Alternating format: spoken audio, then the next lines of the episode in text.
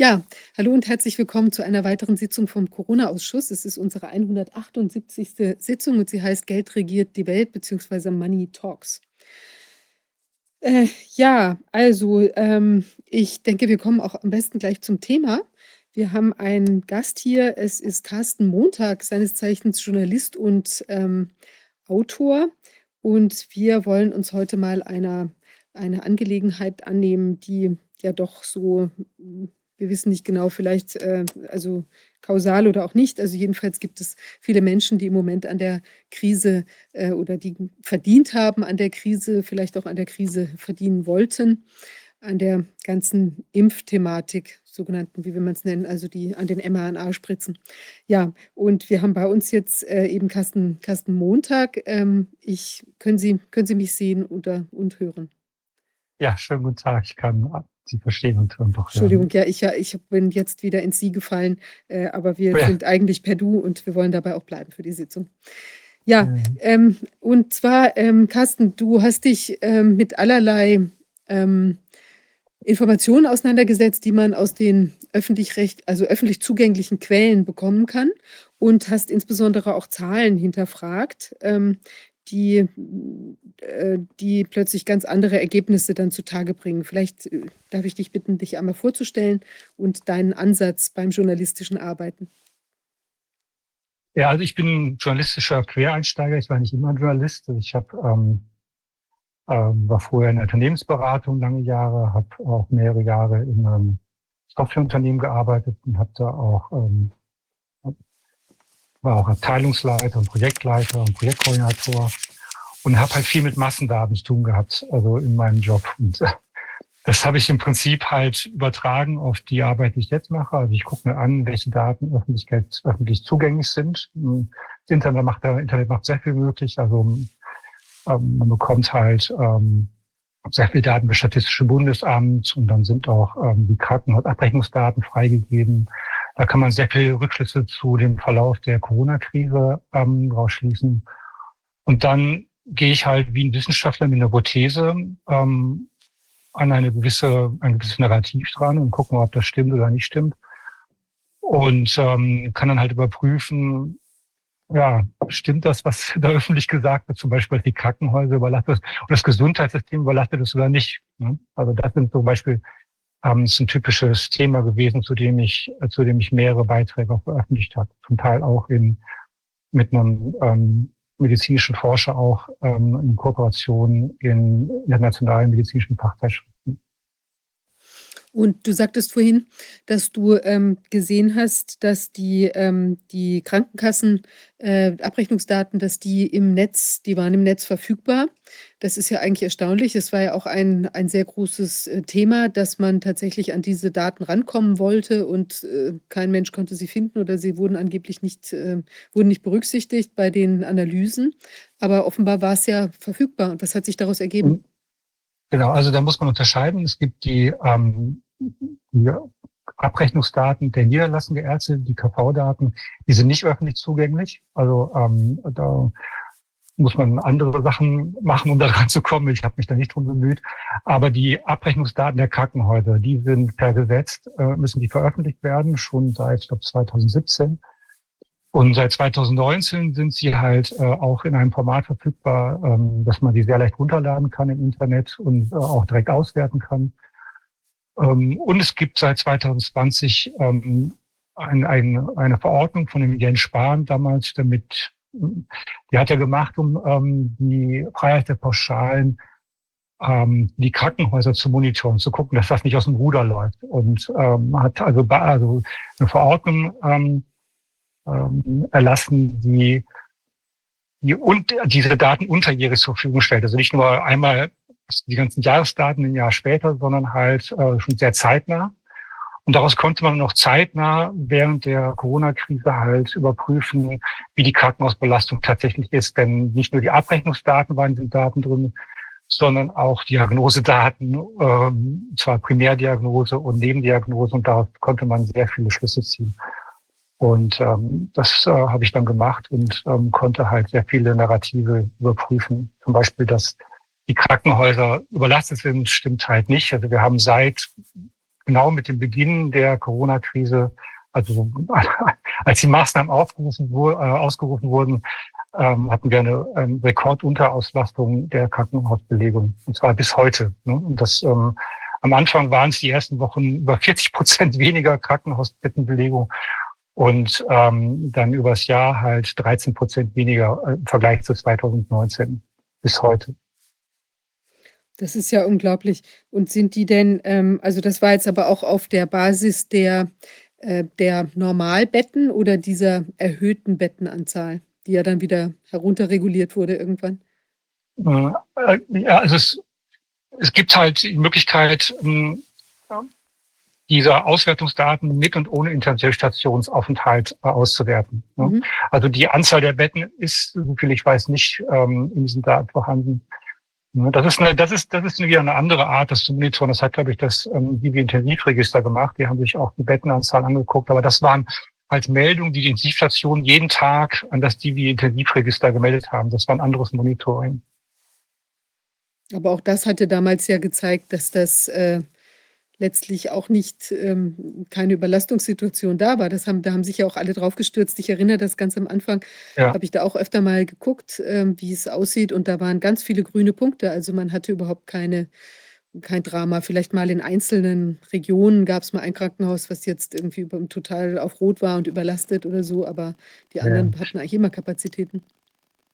Ja, das kann man auch an den Krankenhausabrechnungsdaten sehen. Jetzt, äh, man kann man kann natürlich auch Wellen ausweiten und man kann die Zeiten sich angucken, aber ähm, letztendlich gab es eine ähm, Mehrbelastung der Intensivstationen von sechs Prozent. Also normalerweise die Atemwegserkrankungen auf den Intensivstationen lagen irgendwas bei sechs Prozent und wir hatten ähm, in den beiden Corona-Jahren 2020 und 2021 teilweise zwölf Prozent ähm, Deckenauswegen, so wie ich mich erinnere. Ne? Also das heißt, das ähm, ist auch nur ein Teil gewesen von der tatsächlichen Belastung der Intensivstation. Und im Intensivregister konnte man sehen, dass in diesen, auf den Scheitelpunkten der Wellen ähm, zwar deutlich mehr Patienten mit ähm, Atemwegserkrankung auf Intensivstation waren, aber dass das nicht zu einer Überlastung geführt hat. Mhm. Das liegt meines Wissens daran, dass die Intensivstationen sowieso immer ausgelastet sind, weil die wahrscheinlich Krankenhäuser mit äh, Geld verdienen und einfach ähm, immer wieder auch äh, Patienten auf den Intensivstationen haben, die vielleicht nicht unbedingt da sein müssen. Das kann ich aber nicht einschätzen. Mhm. Okay, wir haben ja heute eigentlich ein anderes Thema, also ein, mhm. ein, ein anderes Hauptthema. Und zwar, wer hat eigentlich verdient mit dieser ganzen ähm, gen genetischen, gentechnischen Behandlung, äh, die da passiert ist in den letzten Jahren? Mhm. Und das hast du dir näher angeschaut. Ja, also ich habe ähm, einen Beitrag ähm, veröffentlicht auf ähm, dem Internet, beim Internetmagazin Multipolar. Und darin äh, habe ich untersucht, welche Firmen, Einzelpersonen und öffentlichen Körperschaften in Deutschland eigentlich ähm, mit den Covid-19-Impfungen verdient haben. Und das war ja hauptsächlich BioNTech, aber auch Zulieferungsfirmen von BioNTech und das waren die Bundesländer beziehungsweise Gemeinden, in denen BioNTech äh, auch Dependancen, also Niederlassungen hat. Mhm. Und das habe ich mir halt mal genauer angeguckt und versucht auch zu berechnen, was nicht sehr einfach ist, weil diese ganze Pharma-Markt ist sehr intransparent, ne, obwohl ähm, die Entwicklung gerade dieser Covid-19-Impfstoffe äh, massiv öffentlich gefördert wurde, ist halt nicht zu sehen, wie die Gelder verwendet wurden, wie die Gewinne verteilt sind. Also das Einzige, was man hat, das ähm, sind Jahresabschlussberichte, die die Unternehmen veröffentlichen müssen, weil sie an der Börse ähm, gehandelt werden. Und äh, die ermöglichen einige Einblicke. Und dann kann man halt anfangen zu schätzen und ähm, Rückschlüsse ziehen. Mhm. Ich habe da auch eine Präsentation vorbereitet. Soll ich die, ja, die jetzt angucken? Ja. Okay.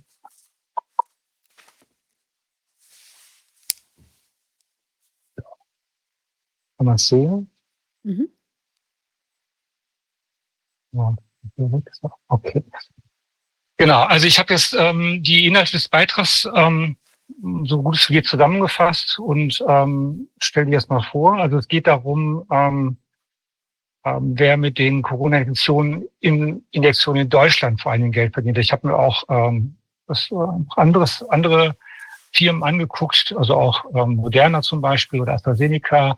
Aber es ist schwer, das auf Deutschland umzumünzen. Und die Idee war zu gucken, wie viel in Deutschland eigentlich äh, verdient wurde mit ähm, den ähm, Corona-Präparaten, Impfstoffpräparaten, ähm, weil wir auch in Deutschland gerade ähm, Schadensersatzklagen haben von Geschädigten. Und ähm, das soll, wollte ich mal so ein bisschen ins Verhältnis setzen.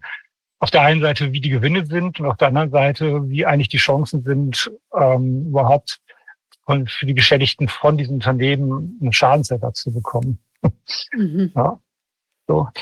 Und ähm, was ich, wie gesagt, was ich gemacht habe, ich habe mir deutsche Unternehmen angeguckt, Einzelpersonen, öffentliche Körperschaften, die am meisten damit ähm, mit den Covid-19-Impfstoffverfahren ähm, Profite erzielt haben. Und die Quellen waren die Jahresabschlussberichte, Abschlussberichte insbesondere von BioNTech, die Aktienkurse. Und ähm, ich habe halt auch ähm, verschiedene Stellen angeschrieben, also verschiedene Unternehmen und auch ähm, Bürgermeister und habe dann halt auch ähm, Auskünfte bekommen. Und wir fangen an mal mit BioNTech. Das ist ähm, ganz spannend. Also BioNTech ist eigentlich ein Startup-Unternehmen, das 2008 gegründet wurde und sich, ähm, das weiß vielleicht auch, ist mittlerweile auch sehr bekannt, sich eigentlich mit ähm, äh, also Krebsmedikamente ähm, entwickelt hat und verkauft hat und damit nicht wirklich viel Geld verdient hat. Immerhin also der Gewinn in 2020 war 15 Millionen. Und das war aber auch schon aufgrund von ähm, den Covid-19-Impfstoffen. Äh, und man sieht halt den Sprung von 2020 auf 2021 ganz deutlich. Ne? Also von 15 Millionen Gewinnen auf über 10 Milliarden Gewinn und einen Umsatz von 20 Milliarden. Und davon fast alles, fast ausschließlich alles aufgrund der äh, Covid-19-Impfstoffe oder des, des Covid-19-Impfstoffs von ähm, BioNTech. Und auch in 2022 hat das angehalten. Das war nicht mehr ganz so hoch, der Umsatz und die Gewinne. Aber ähm, es ist immer noch enorm, weil ähm, also man muss das mal in, so zu mal in Relation setzen. Also die größten Pharmaunternehmen, ähm, das sind halt Johnson Johnson, die nicht nur Pharmaindustrie äh, machen, sondern auch ähm, andere Produkte verkaufen. Pfizer zum Beispiel, und die liegen alle bei 80 bis 100 Milliarden pro Jahr. Und ähm, mit ähm, den Covid-19-Impfstoffen hat sich äh, BioNTech in die Top 20 der größten ähm, Pharmaunternehmen der Welt katapultiert, muss man sagen.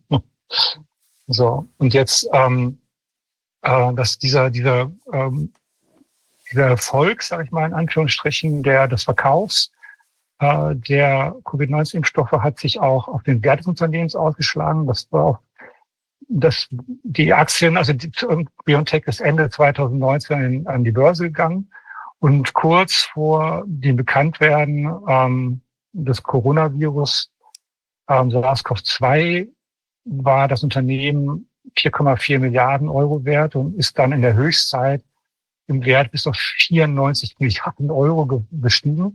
Und das bei 4.500 Mitarbeiter, um halt diesen, diesen Wert mal in Vergleich zu setzen, habe ich das mal mit ähm, dem Wert von Volkswagen in Vergleich gesetzt. Und zum gleichen Zeitpunkt war Volkswagen 60 Milliarden wert mit einer, einer Mitarbeiterzahl von 673.000.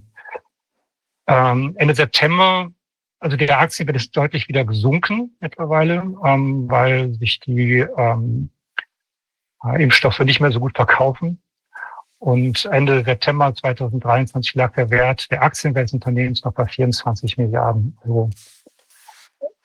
Es dürfen auch gerne Zwischenfragen gestellt werden. Also falls jetzt Fragen, die gehe ich einfach, keine Fragen kommen, gehe ich einfach weiter. Ähm, Dann habe ich mir angeguckt, ja. Also ich würde gerne noch mal wissen, also die im Prinzip, ja. es hat sich ja erstmal als eine maximale Cash-Cow rausgestellt. Also ich meine auch dieses, dieses äh, Umsatz-Gewinn-Verhältnis, das ist ja auch äh, ganz ja. enorm. Man sieht ja jetzt, dass äh, da ja fast niemand arbeitet, ja, viereinhalbtausend Leute. Und die haben ja, ja. wahrscheinlich auch, äh, ich weiß nicht, wie ist da der Stand? Haben die inzwischen eigene Produktionsanlagen oder sind das, lassen sie woanders das Zeug äh, produzieren? Ja, also so viel ich weiß, äh, produziert BioNTech äh, nur diese, diese Gensequenz, die ähm, dann in eine Nanolipidhülle muss und diese Nanolipidpartikel, die dafür äh, werden, die werden von Zulieferern geliefert. Und ähm, aber sie haben auch eigene Produktion, so viel ich weiß, in Marburg. Da wird das sozusagen ähm, zusammengesetzt zu dem Impfstoff, der dann auch abgefüllt wird. Das ist meine Kenntnis davon. Mhm. Okay. Mhm. Mhm. Okay. So. Und dann habe ich mir angeguckt, welche Einzelprofi größten Einzelprofiteure von den Gewinnen des BioNTech-Gewinns ähm, wenn man da identifizieren kann. Das ist auf jeden Fall der ähm, Unternehmensgründer, der Ugo Schahin, der allerdings nur irgendwas mit 17, 18 Prozent äh, Aktienanteil in seinem eigenen Unternehmen hat. Aber der hat aufgrund dieses Aktienanteils aus dem, aus dem Verkauf von Aktien, aber auch aus der Dividende, die zum ersten Mal ähm, 2022 ausgeschüttet wurde, insgesamt bis zu 5,3 Millionen Milliarden Euro ähm, Profit gezogen, ja, was vor allen Dingen an der Wertsteigerung des Unternehmens liegt.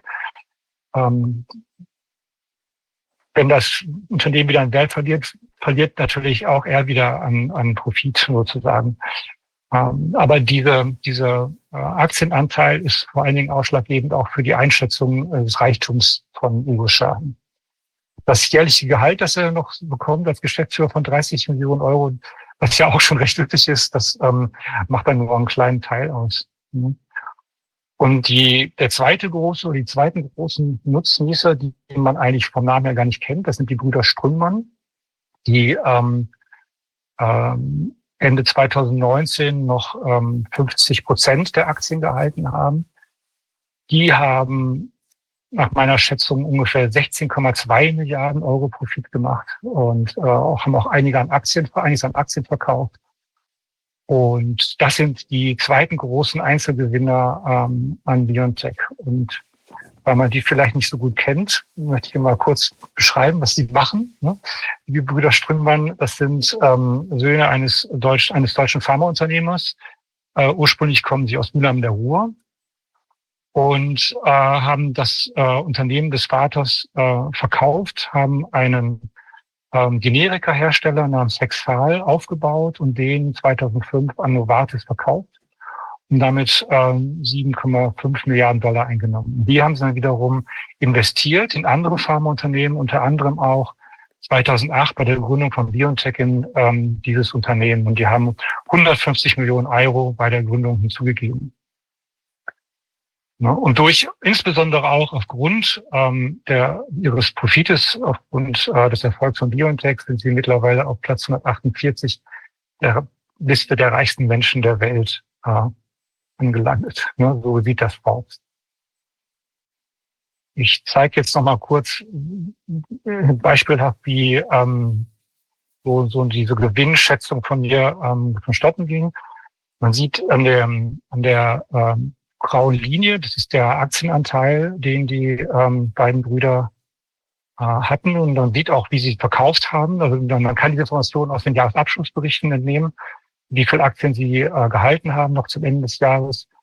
Und dann habe ich ähm, mir die, ähm, den, den Aktien, die Aktienkurse angesehen in der Vergangenheit und habe bei dem Maximalwert äh, nicht davon ausgegangen, dass sie das zum jeweils höchsten äh, Preis verkauft haben. Das kann natürlich auch niedriger sein, deswegen schwankt meine Schätzung. Aber hier in dieser Grafik ist, bin ich von dem höchsten Wert ausgegangen und ähm, man sieht halt, dass eigentlich ja der, der größte Reichtumzuwachs durch den Wertzuwachs des Aktienanteils entstanden ist. Ich habe mal eine Frage dazu. Ja. Gibt, gibt es auch ähm, Angaben über die abgeführten Steuern oder wie viel davon dann als Steuern an den Staat zurückfließen? Ja, das, das kommt in den nächsten Folien gleich tatsächlich. Ah, also ah, ja. das habe ich mir auch angeguckt und zwar ziemlich genau für die Gemeinden und die ähm, und die Bundesländer. Ich will jetzt noch mal kurz ein Bild zeigen von diesen beiden Herren. Das sind eineiige Zwillinge, deswegen bin ich so ähnlich, ähm, weil man die eigentlich so nicht kennt. Also ähm, man redet viel von BioNTech, der Uwe Schein ist viel in den Medien, auch seine Frau. Aber ähm, kaum jemand weiß, dass das die größten Profiteure eigentlich sind von ähm, dem wirtschaftlichen Erfolg von BioNTech. Als nächstes komme ich genau zu dem Punkt, den der Wolfgang Wohlan gerade angesprochen hat. Ja, nicht, nicht ganz, stimmt gar nicht. Also ich, es gibt, es gibt noch weitere Unternehmensgewinner sozusagen in Deutschland. Und zwar ähm, gibt es zwei Unternehmen in Deutschland, Merck und Evonik. ähm, die beide in großen Stile äh, Lipid, Lipid-Nanopartikel herstellen und äh, in mehreren Pressemitteilungen auch öffentlich verkündet haben, dass sie ihre Kooperation mit BioNTech intensiviert haben während der Corona-Krise und während der äh, Produktion der Impfstoffe. Das ist einmal die Merck KGA, AA, die ihren Sitz in äh, Darmstadt hat und die Evonik AG ähm, mit Sitz in Essen. Und ähm, die habe ich halt angeschrieben und die waren recht auskunftsfreudig, muss man sagen, hätte ich nicht mit gerechnet. Und aufgrund ähm, deren äh, Auskünfte habe ich halt deren Gewinn, also nicht den Umsatz, sondern Gewinn auf äh, zusammen eine Milliarde geschätzt. Das ist aber wirklich grob geschätzt. Ne? Und ich zeige mal kurz halt Auszüge aus den Antworten dieser beiden Unternehmen. Äh, Merck hat halt äh, ziemlich genau beschrieben, welche Covid-19-bedingten Umsätze äh, sie in den letzten drei Jahren gemacht haben. Das, ähm, das ist nicht wenig, sagen wir mal. Es sind deutlich über zwei Milliarden Euro Umsatz. Mhm. Und ähm, Evonik ähm, hat eine sehr interessante, meines Erachtens, Rückmeldung gegeben. Und zwar ähm, sprechen wir ganz deutlich von Gentherapien. Das ist ja so ein Streitpunkt. Ne? Also äh, sind das jetzt Gentherapien oder sind das Impfstoffe? Es wurde ja auch ähm, die Definition geändert und ähm, der, der Pressesprecher von Evonik hat offenbar gar, gar kein Problem, öffentlich von Gentherapien zu sprechen ganz spannend fand ich das, nur weil das halt woanders immer wieder bestritten wird, dass da ähm, das menschliche Genom verändert wird oder sonst irgendwas. Ne? Ja. Also man sieht aber auch, dass die, dass, ähm, ähm, dass die Unternehmen in Zukunft mit sehr viel Gewinn noch rechnen. Ähm, das kann man auch aus Pressemitteilungen herausnehmen, wo halt immer wieder beschrieben wird, dass halt ähm, ähm, andere Unternehmen, die Lipid-Nanopartikel erstellen, übernommen wurden oder ganz neue Werke auch in den USA gebaut werden, um massenhaft ähm, diesen äh, ja diese diese Partikel zu erstellen für die mRNA-Produkte. Ähm, ja. Mhm. Okay. Das hat ja natürlich auch damit zu tun, dass sehr viel in der Pipeline ist, dass zurzeit sehr viele Gentherapien zur, zur Immunisierung gegen Krankheiten entwickelt werden. Und äh, diese, diese Gentherapien, das sind also beim VFA waren das über 130 verschiedene mRNA-Ansätze, äh, die in der Pipeline sind, die registriert sind, davon einige in den, wenige in klinischen Studien. Aber ein Großteil ist da schon äh, ziemlich weit. Und das ist natürlich bei der Börse immer so, dass man immer sieht, äh, was ist da in der Pipeline? Nicht, was haben die für Gewinne gemacht, sondern was, was könnten da für Gewinne entstehen? Und das hängt, ist immer Spekulation dabei. Und die geben ordentlich an mit ihren vielen, vielen Dingen, die sie machen wollen. Die wollen gentechnisch verändern gegen Masern, die wollen gentechnisch verändern gegen alle möglichen Viruserkrankungen und wollen die Menschen gentechnisch verändern, damit sie diese Erkrankungen nicht kriegen. Äh, das ist der neue Markt. Und davon leben die wahrscheinlich auch. Denn diese gentechnischen Veränderungen die äh, gehen, funktionieren nur dann, wenn man diese Nukleinsäuren in die Zellen kriegt. Und da sind diese Lipid-Nanopartikel eben ein, eine Möglichkeit, diese genetischen Informationen in die Zellen der Menschen zu kriegen. Mhm.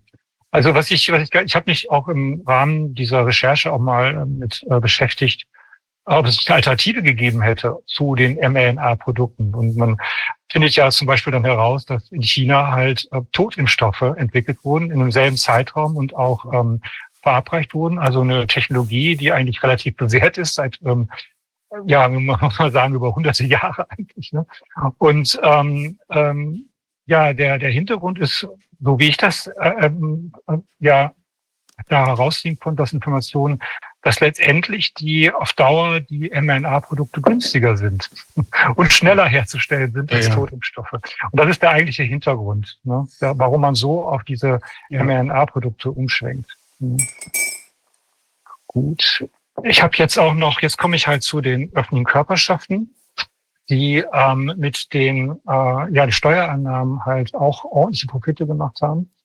Und zwar ähm, Bund und Länder nehmen Körperschaftssteuer ein, die ist äh, bundesweit bei 15 Prozent auf die Gewinne versteuern. Und äh, die, diese Einnahmen der Steuereinnahmen gehen jeweils zur Hälfte an den Bund und das Bundesland, in dem die Steuer erhoben wurde. Ähm, die Gemeinden verdienen auch nochmal mit, und zwar über die Gewerbesteuer. Ähm, die ist nicht überall gleich. Die wird aus einer Formel, aus einer Steuermesszahl des Gewerbesteuerhebelsatzes ähm, berechnet und der letztere, der wird ähm, von den Gemeinden festgelegt und die können das jährlich ändern. Da kommen wir auch gleich nochmal zu. Ne? Ähm, die Steuereinnahmen selbst, die äh, sind nicht öffentlich zugänglich, weil es in Deutschland ein Steuergeheimnis gibt. Aber ich habe äh, Folgendes gemacht. Also ich habe also der Gewinn versteuern wird in den Jahresabschlussberichten ausgewiesen. Allerdings hat BioNTech mehrere Standorte, also äh, neben ähm, Mainz und Ida Oberstein und Marburg, das sind so die Hauptproduktionsstätten äh, und der Firmensitz des Unternehmens. Es gibt auch noch Dependancen in anderen Bundesländern und auch äh, in der Türkei gibt es eine, es gibt eine in den USA und so weiter. Und jetzt ist halt die Frage, wie teilt man das auf? Und ich bin hier einfach hingegangen habe mir angeguckt, ähm, wie viele Mitarbeiter pro Standort äh, von ähm, die BioNTech angegeben wurden, habe darauf Schlüssel berechnet und habe dann gesagt, einfach die Gewinne sind äh, so aufgeteilt, wie Mitarbeiter an einem jeweiligen Standort sind. Und diese Schätzung ist relativ gut, habe ich festgestellt, weil es auch andere schon gegeben hat, die ähm, über Presseberichte halt äh, die Steuereinnahmen geschätzt haben und das ist ziemlich ähnlich, was ich hoffe, ich äh, die Zahlen noch nicht komme. Und dann habe ich äh, beim Bund, ähm, also die, die Hälfte der Körperschaftssteuer, die über ähm, Biontech eingenommen wurde, die beträgt 1,9 Milliarden Euro und die ging an den Bund. Das klingt jetzt recht viel, aber wenn man es mal anguckt, dass halt die Impfstoffdosen, die bestellt wurden, insgesamt 13,1 Milliarden Euro gekostet haben ne, und die immer noch immer noch kommen, muss man sagen, ähm, ist das halt nur eine Minderung sozusagen des äh, der Kosten. Ähm, und ich habe auch nochmal, so, dass ich so ein bisschen beiläufig nochmal geguckt, wie viel ähm, der Bund bestellt hat. Und das waren unter Jens Spahn 557 Millionen Dosen und unter Karl Lauterbach nochmal weitere 115 Millionen Dosen. Und dann habe ich mir nochmal angeguckt, wie viel davon überhaupt verimpft wurden. Und das sind dann nur 192. Das, also das ist eine irre Überbestellung hat da stattgefunden.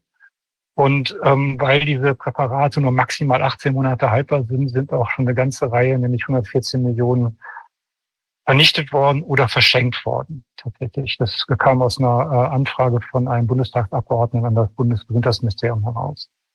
Und also das ist ein ziemlich großes Verlustgeschäft und äh, auch, ja, man muss sagen, das war eine ziemlich große Fehlplanung, die stattgefunden hat. Aber das nur nebenbei bemerkt. Ne? Also ich glaube, wenn man so als Wirtschaftsunternehmen wirtschaftet, dann ähm, macht man, glaube ich, Konkurs. Und äh, bei, den 100, bei, den, ja. schon bei den 192 Millionen wären ja dann letztlich auch die dabei, die dann doch gar nicht verimpft worden sind. Nee, das ist, das ist eine Auskunft halt von, äh, auch von dem Bundesministerium. Es gibt dieses Impfmonitoring, da gibt es eine Webseite. Ich habe das alles in den Beitrag verlinkt, wo ich die Zahlen näher habe. Ähm, ähm, da, äh, nee, das soll tatsächlich, soll das die verimpften ähm, Dosen gewesen sein. Also das kommt irgendwie auch hin, denke ich mal. Wenn man bedenkt, dass Leute sich drei bis viermal haben boostern lassen, dann passt das. Mhm. Und die, die, der Preis pro Dosis, wie hoch war der noch ungefähr? Das ist sehr unterschiedlich. Also der ähm, von BioNTech, der ähm, schwankt, glaube ich, etwas zwischen 15 und 20 Euro pro Dosis. Die teuerste Dosis war ähm, von Moderna, die war bei 30 Euro pro Dosis. Und die günstigste, ähm, so viel ich weiß, das muss ich aber nochmal nachgucken, von AstraZeneca, die haben irgendwas mit, was war da, zwei Euro noch was pro Dosis angegeben und die haben behauptet, sie haben das zum Selbstkostenpreis ähm, verkauft. Das war auch eine Bedingung damals von der Universität, Universität Oxford, die gesagt hat, dass wenn das vermarktet wird, dann nur zum Selbstkostenpreis. Mhm. Also es ist sehr unterschiedlich, ne? also was da, was die gekostet haben. Mhm. Und äh, wir haben jetzt da im Prinzip immer noch, ähm, das sind ja noch ja, ja. Millionen, das sind noch nicht all, Hunderte ja, von Millionen, noch die noch auf Halde liegen. Ja, ja nicht, teilweise auf Halde liegen und teilweise noch nicht geliefert sind, aber da ähm, die, die Länder sich halt verpflichtet haben, diese ähm, Impfstoffdosen abzunehmen, ja, müssen sie es letztendlich auch. Es gibt ja, es gab ja jetzt ähm, ähm, großen Bericht darüber, wie die Ursula von der Leyen auch teilweise ähm, per SMS Impfstoffe bei ähm, Pfizer bestellt hat. Und ähm, da gab es dann Veröffentlichungen darüber, dass halt auch schon verhandelt wurde, wie man halt aus diesen äh, Verträgen wieder rauskommt und ähm, halt sowas wie eine Entschädigung zahlt dafür, dass nicht geliefert wird. Das ist ganz spannend. also die Unternehmen verdienen daran, dass die, dass die Impfstoffdosen nicht produzieren. ne? Ich verstehe das noch nicht ganz. Äh, die van der Leyen sagt immer, wie viel sie bestellt haben. Und Deutschland hat auch bestellt. Deutschland gehört ja zu Europa. Ja. Und inwieweit decken sich, sind die, ist die deutsche Teil, ist das eine Teilmenge dessen, was in Europa bestellt wurde, oder kommt das? Ja, ganz, ganz klar. Also da komme ich gleich auch nochmal drauf in einer Folie. Also mhm. wie, ähm, ähm, wie diese, wie die ähm, äh, Impfstoffdosen bestellt wurden und wie Deutschland sich daran beteiligt hat. Da komme ich gleich drauf. Ja. Dann, dann mache ich mal weiter. Also ähm, das ist jetzt, ähm, was, die, was der Bund eingenommen hat, die gleiche Summe, nämlich auch 1,9 Milliarden Körperschaftsteuer, haben auch die Bundesländer, in denen ähm, äh, BioNTech Niederlassung hat, auch an Körperschaftsteuer äh, eingenommen. Und da sieht man, dass Rheinland-Pfalz ähm, sehr weit vorne liegt mit 1,4 Milliarden, die da eingenommen wurden. Das liegt daran, dass zwei Standorte, nämlich Mainz und Ida Oberstein von, von BioNTech halt in der Rheinland-Pfalz liegen. Und Marburg, das ist auch ein Produktionsstandort äh, von BioNTech, da liegt halt, äh, das liegt halt in Hessen. Und äh, durch meinen Schlüssel kommt halt auch äh, raus, dass äh, in Berlin und Bayern relativ hohe Einnahmen stattgefunden haben. Ähm, man muss dazu sagen, also da gibt's da gibt's auch äh, eine eine Zeitschrift, ähm, die habe ich auch verlinkt in äh, den Beitrag von der habe ich auch verlinkt ähm, in meinem Beitrag, ähm, die halt die Konsequenzen von diesen hohen Steuereinnahmen für ähm, die Steuerstruktur in Deutschland ein bisschen mehr ausgerechnet hat. Also ähm, es gibt ja diesen Strukturausgleichsfonds, das heißt, da müssen halt Bundesländer einzahlen und andere Bundesländer, also reiche Bundesländer einzahlen und weniger Reiche können daraus entnehmen. Und dadurch hat sich das alles total verschoben. Also allein durch diesen einen, diese Gewinne in diesen beiden Jahren von BioNTech hat sich also das Ganze verschoben. Das heißt, Rheinland-Pfalz kann ähm, nicht die ganzen 1,4 Milliarden behalten, sondern muss davon sozusagen was abgeben an andere Bundesländer.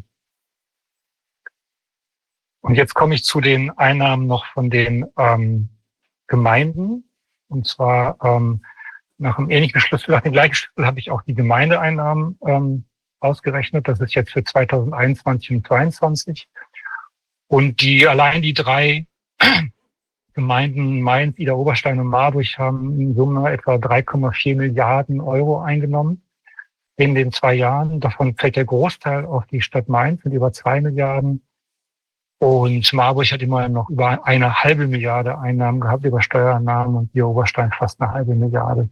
Das sind, wie gesagt, alle Schätzungen, ne? aber ähm, die decken sich auch mit Medienberichten ähm, zu den Steuereinnahmen dieser drei Gemeinden.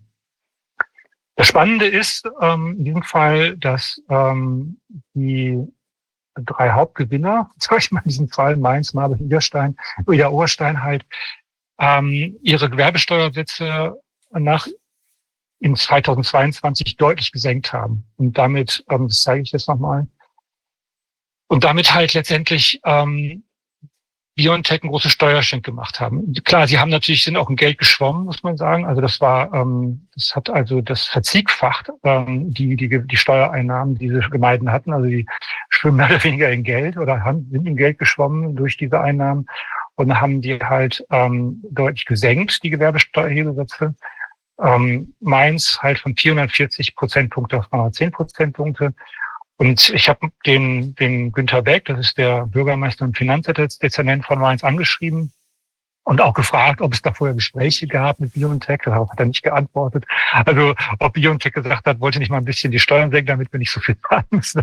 Darauf hat er natürlich nicht geantwortet, aber er hat eine Antwort darauf gegeben, in, um wie viel, ähm, welchen Betrag ähm, alle Unternehmen in Mainz in 2022 durch die Senkung des Gewerbesteuerhebelsatzes an Steuern gespart haben. Und das waren fast 380 ähm, Millionen Euro. Und nach meiner Schätzung gehen davon 344 Millionen oder verbleiben dadurch, dadurch 344 Millionen Euro auf dem Konto von BioNTech allein, dass sie, weil wir in Mainz weniger Steuern bezahlt haben.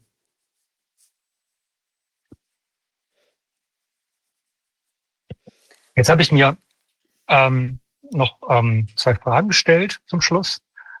Ähm, nämlich die eine Frage, ob BioNTech die hohen Gewinne überhaupt verdient hat, ne? also angesichts der öffentlichen Förderung der Entwicklung und Produktion und ähm, wie es mit der äh, Haftung bei Impfschäden aussieht und mit der Stützung von Impfgeschädigten durch BioNTech selbst. Und bei der öffentlichen Förderung gibt es ähm, verschiedene Informationen, wie viel hoch eigentlich die Förderung war. explizit für die Corona-Impfstoffe. Und ähm, da habe ich eine Quelle gefunden, das ist die KINAP Foundation, die in Malta sitzt und die letztendlich äh, deren Hauptauftraggeber erstaunlicherweise BioNTech ist und die GIZ, das ist die Gesellschaft für internationale Zusammenarbeit, ähm, ähm, also frühe Entwicklungshilfe, die fast ausschließlich durch die Bundesregierung finanziert wird. Und die hat ähm, eine Zahl genannt für ähm, die Förderung der Corona-Impfstoffe bis Anfang 2021 mit öffentlichen Geldern weltweit von ähm, fast 90 Milliarden Dollar. Mhm. Und dazu muss man aber noch sagen, dass die Förderung ähm, teilweise in diesen vertraglich festgelegten Kauf- und Lieferzusagen bestand. Das äh, nennt sich auf Englisch Entschuldigung, Advanced Purchase Agreements, abgekürzt APA. Das, äh, das sind also ähm, da, das, ähm, da sind also Verträge geschlossen worden mit den Impfstoffherstellern noch bevor die Impfstoffe überhaupt zugelassen wurden oder bedingt zugelassen wurden.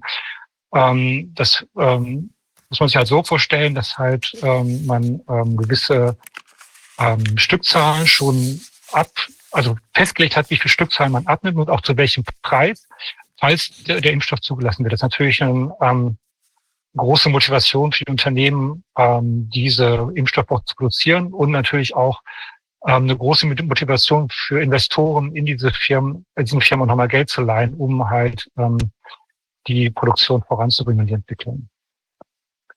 Konkret hat die Bundesregierung ähm, jetzt explizit BioNTech äh, in 2022, 2020 mit 375 Millionen Euro ähm, gefördert. Und also das Geld war für die Entwicklung, die Produktion, die Produktion des Impfstoffes. Und ähm, die Bundesregierung hat sich auch über die EU-Kommission an diesen Kauf- und Lieferzusagen beteiligt. Und die EU-Kommission hat dann für die einzelnen EU-Länder diese ähm, Bestellungen durchgeführt. Und das waren insgesamt für ganz Europa 2,2 Milliarden Impfdosen, die ähm, auf EU-Ebene bestellt wurden. Und davon hat sozusagen auch Deutschland seinen Anteil. Ich habe dann noch mal eine Frage. Ja. Ähm, mir ist aufgefallen, dass im Jahr 21 die WHO von Deutschland fast eine Milliarde äh, ja, Euro oder Dollar bekommen hat. Also die, Deutschland war plötzlich, wie aus dem Nichts heraus, aus dem Hintergrund irgendwie, der größte Sponsor für die WHO.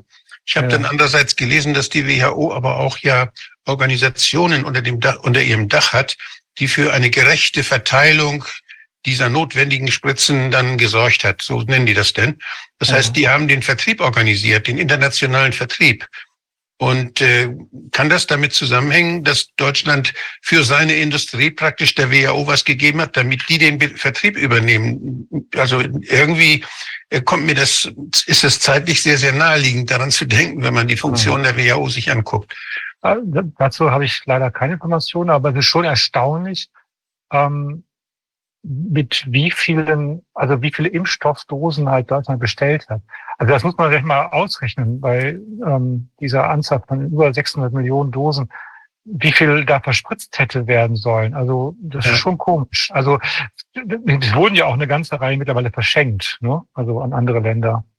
Aber das ist, also ich weiß nicht, wie die Leute da gerechnet haben. Die, ähm, es kann sein, das ist aber jetzt eine Vermutung aus einem Stehgreif heraus, dass halt man schon damit gerechnet hat, dass man einen Großteil dann auch spendet. Ne? Das ist ja genau das, was passiert ist mit den Impfstoffdosen.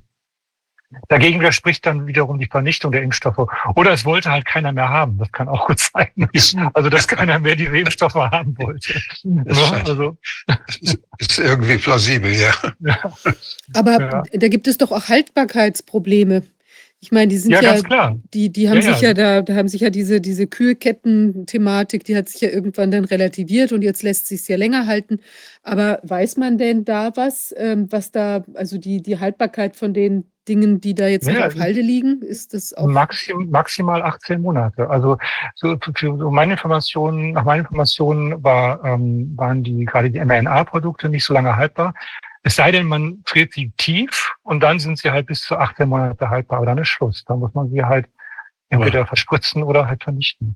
Mhm. Da man sowieso nicht genau weiß, was da drin war, und wie sich da, und da es auch kaum eine, eine Kontrolle gibt der Stoffe, die denn, wie die sich dann verändern und wie die Qualität dann hinterher aussieht, also Pharmakovigilanz und, und Inhaltskontrolle, Qualitätskontrolle, es geht gegen Null und ist total intransparent. Von daher, was denn da letztlich verspritzt wird oder was denn da vernichtet wird, das wäre mal interessant, wenn man da Untersuchungsergebnisse hätte. Aber soweit ich weiß, gibt es die gar nicht das ist halt immer das Schwierige, an Daten zu kommen. Ne? Also wenn man halt irgendwie was eine gesicherte Aussage machen will, muss man die halt irgendwie mit Daten unterfüttern. Das ist immer echt schwierig. Also gerade ähm, ja, man hat dann mal, manchmal hat man Studien mit ganz wenigen Teilnehmern, die sind dann wirklich nicht repräsentativ. Mhm. Dann hat man wieder große Studien mit ganz vielen Teilnehmern, aber dann hat man da auch Einschränkungen bei der Kontrollgruppe. Das ist immer, also das, man muss halt wirklich, also ich habe festgestellt, ich habe mich mit vielen, ich habe viele Studien auch gelesen, auch für Beiträge. Und man muss halt, man darf nicht nur die Zusammenfassung lesen, man muss hier wirklich Wort für Wort lesen, um zu ja. sehen, ähm, was da eigentlich ausgewertet wurde. Mhm. Also was, was ich hier interessant finde, ist dieses Netzwerk von Wissenschaftlern, die jetzt äh, einfach sequenziert haben und nachgeguckt haben, was ist in den Spritzen drin, die also keine klinischen Studien gemacht haben, sondern einfach nur analysiert haben, was sind die Inhaltsstoffe der Spritzen. Und da sind ja erschreckende Ergebnisse dann auch publiziert worden, die sich auch decken international. Die unterschiedlichsten Labore haben damit gemacht und haben eben die Plasmide gefunden, haben, haben äh, Anteile von, von DNA aus Kolibakterien gefunden haben und haben also alle möglichen äh, Sequenzen dort gefunden, die eigentlich nicht dort hineingehören und die auch nicht angegeben wurden als Inhaltsstoffe. Und da ist also eine ganze Menge drin. Und da weiß man natürlich überhaupt nicht, wie lange, wie sich das verändert mit der Zeit und mit den Temperaturen, mit Lagerung. Also was denn letztlich verspritzt wird, das kommt mir sehr, sehr, ja, und es ist, scheint mir sehr, sehr unklar. Und ich weiß nicht, ob ja überhaupt jemand die Übersicht hat oder ob man nicht einfach sagt, wir haben das Geld verdient und jetzt müssen wir das irgendwie irgendwo hin tun. Hm. Und äh, ja, dann sind da andere, die haben das gespritzt und haben da nochmal Geld mit verdient, ja. Hm. Ich meine, die, die Gemeinden und so weiter hatten ja auch viel höhere Ausgaben, wenn wir nochmal überlegen, diese ganzen Bürgertests, die waren doch teilweise auch so, dass man eine ganze Zeit konnte man doch hingehen und kostenlos sich testen lassen. Das ja. ist ja auch von irgendjemand finanziert worden, zum Beispiel durch, äh, durch die ähm, also da gab es doch dann auch diese, diese, diesen Abgreifer da beispielsweise, der sich, glaube ich, irgendwohin ähm, abgesetzt hat. Wie war das noch? Der hatte doch mhm. irgendwie diese ganzen Tests durchgeführt oder beziehungsweise nicht durchgeführt und munter abgerechnet äh, für Leute. Da gab es so einige. Da gab es doch eine ganze Reihe. Also es war ja ein, ein mhm. florierendes Geschäftsmodell und deshalb sind ja auch diese diese ganzen Extraeinnahmen da jetzt für eine Gemeinde oder für verschiedene aufgeteilt auf Deutschland sind ja quasi ein Tropfen auf den heißen Stein gewesen. Ja, also im Vergleich tatsächlich zu den anderen Ausgaben des Bundes äh, während der Corona-Krise ist, ähm, sind die Ausgaben für Impfstoffe relativ gering, muss man sagen. Das, ist ja spannend. Ne? Also, ähm, ja. also die, die Zahlungen an die Wirtschaft, ne? ähm, ähm, die Steuererleichterungen, die Senkung der ähm, Umsatzsteuer, die ganzen Tests, das waren die großen. Äh, allein, allein die, also ich habe mir ja natürlich auch angeguckt, die Berichte zu den zu den ähm, Krankenhausabrechnungsdaten. Allein die Freihaltepauschale für die Krankenhäuser, die ähm, gezahlt wurden an die Krankenhäuser im Jahr, im Jahr 2020 waren 10 Milliarden Euro. Also, also weil, weil nämlich eine extreme Unterauslastung stattgefunden hat. Ja, also das, ähm, die Leute sind einfach nicht mehr ins Krankenhaus gegangen, haben also sich nicht mehr untersuchen lassen. Also diese diese Unterauslastung kam nicht, weil äh, aktiv Untersuchungen oder Operationen abgesagt wurden, sondern ähm, weil die Leute einfach nicht mehr ins Krankenhaus gegangen sind. Das, das, dann musste man natürlich dann auch diese Freiheitspauschale anpassen. Aber wie gesagt, allein in 2020 waren das 10 Milliarden nur für leere Krankenhausbetten. Wir sind eine Zeit lang auch nicht mehr zum Arzt gegangen. Also das, das war so deutlich zu sehen, was die Besuche der, der Mütter mit Kindern an oder der, der Eltern mit Kindern bei, in den Arztpraxen. Die dauerte sonst in den Saison, wenn, wenn es eine Grippesaison ging, klang das langsam ab, so bis März. Und äh, das, das oder ein bisschen länger sogar noch bis April. Und jetzt, das war plötzlich 2020 war das plötzlich wie abgeschnitten. Ja. Da ging keine, ging keine Mutter mit ihrem Kind mehr zum Arzt. Und das heißt nicht, dass es keine Krankheiten mehr gab, aber die sind einfach nicht mehr hingegangen und kann man ja nur spekulieren. Ja, ja. Da kann man ja nur spekulieren, warum das passiert ist. Also ich vermute, dass die Leute keine Lust hatten, in, ähm, in Quarantäne zu gehen. ja, dann, ja, ja. ja. Ja.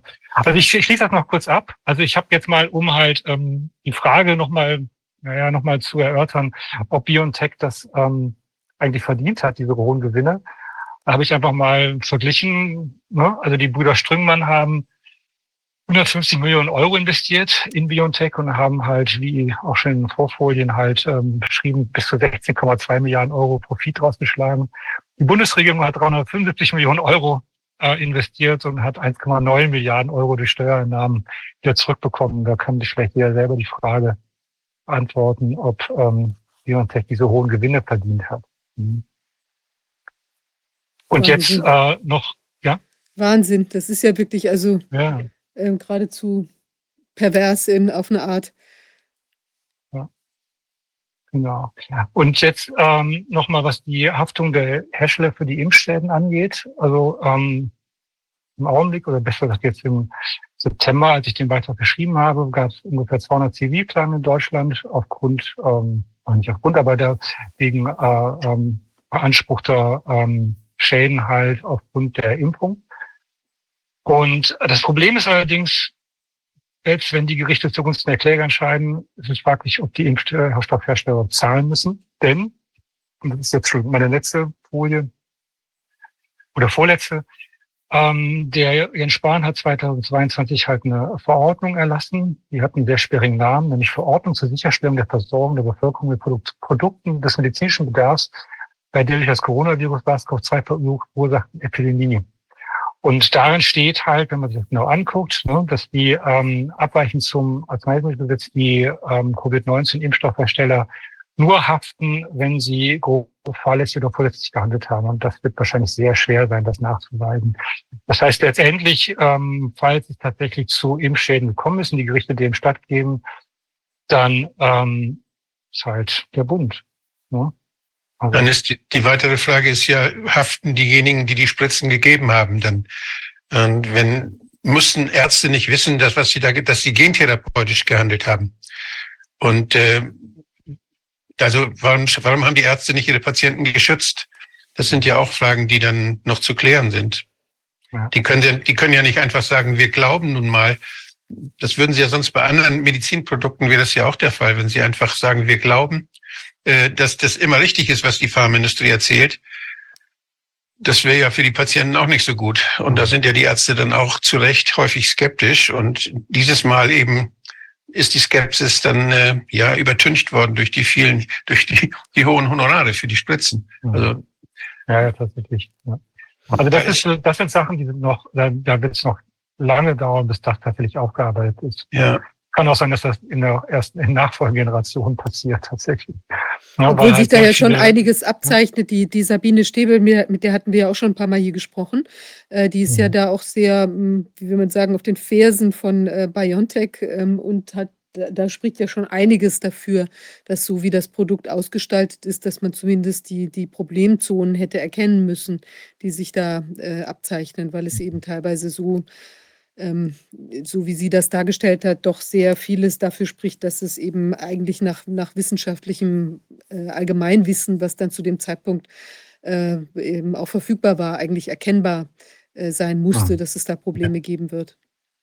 Das, das ja. läuft letztlich dann darauf hinaus, ähm, ist jemand, der, wenn, wenn eine Regierung, wenn also ganz oben Korruption ist und wenn dort äh, krumme Geschäfte gemacht werden, dürfen sich alle anderen denn darauf, darauf berufen, weil sie sich immer darauf berufen haben, auf die Regierung und auf das, was von dort kommt, dürfen sie sich auch dann da, darauf berufen, dass sie ja das tun, was die Regierung sagt.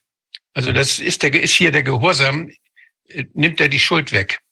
Das, das sind jetzt die, die Mauerschützenprozesse ähm, ne? nach dem Ende ja. der DDR. Ja, da halt, ähm, genau, ja. wo halt ein, einfache, einfache Soldaten auf Flüchtlinge geschossen haben und dann auch verurteilt worden sind. Ja. Das sind juristische, ziemlich gute juristische Fragen, die es zu klären gilt. Ich komme jetzt zur letzten Folie noch, weil ich habe ähm, dann einfach, weil es halt ähm, diese Verordnung gibt, habe ich einfach mal BioNTech angeschrieben, ob sie ähm, sich in irgendeiner Form, sie oder das Unternehmen oder auch die Gründer moralisch oder rechtlich verpflichtet sehen, die Opfer von Schäden von ihren Impfungen zu unterstützen. Und das, ähm, die, die fehlende Antwort zeigt eigentlich, wie das Unternehmen damit umgeht. Ne? Also andere Unternehmen, tatsächlich habe ich auch angeschrieben, zum Beispiel AstraZeneca, und die haben gesagt, dass natürlich, äh, nee, Johnson Johnson war das, nee, Janssen, Janssen Johnson, Janssen, Johnson Johnson, Johnson. Und die haben tatsächlich geantwortet, dass sie natürlich irgendwie, ne, also so Standardantworten, aber das noch nicht mal das kam äh, von BioNTech, die haben einfach geschrieben. Wirklich. Mhm. Das, das ist sozusagen auch meine letzte Folie. Also das wird noch ein bisschen dauern, bis das vielleicht aufgearbeitet wird. Ähm, und wie da die Verantwortung auch dieser Unternehmen ist für äh, etwaige Schäden. Ja.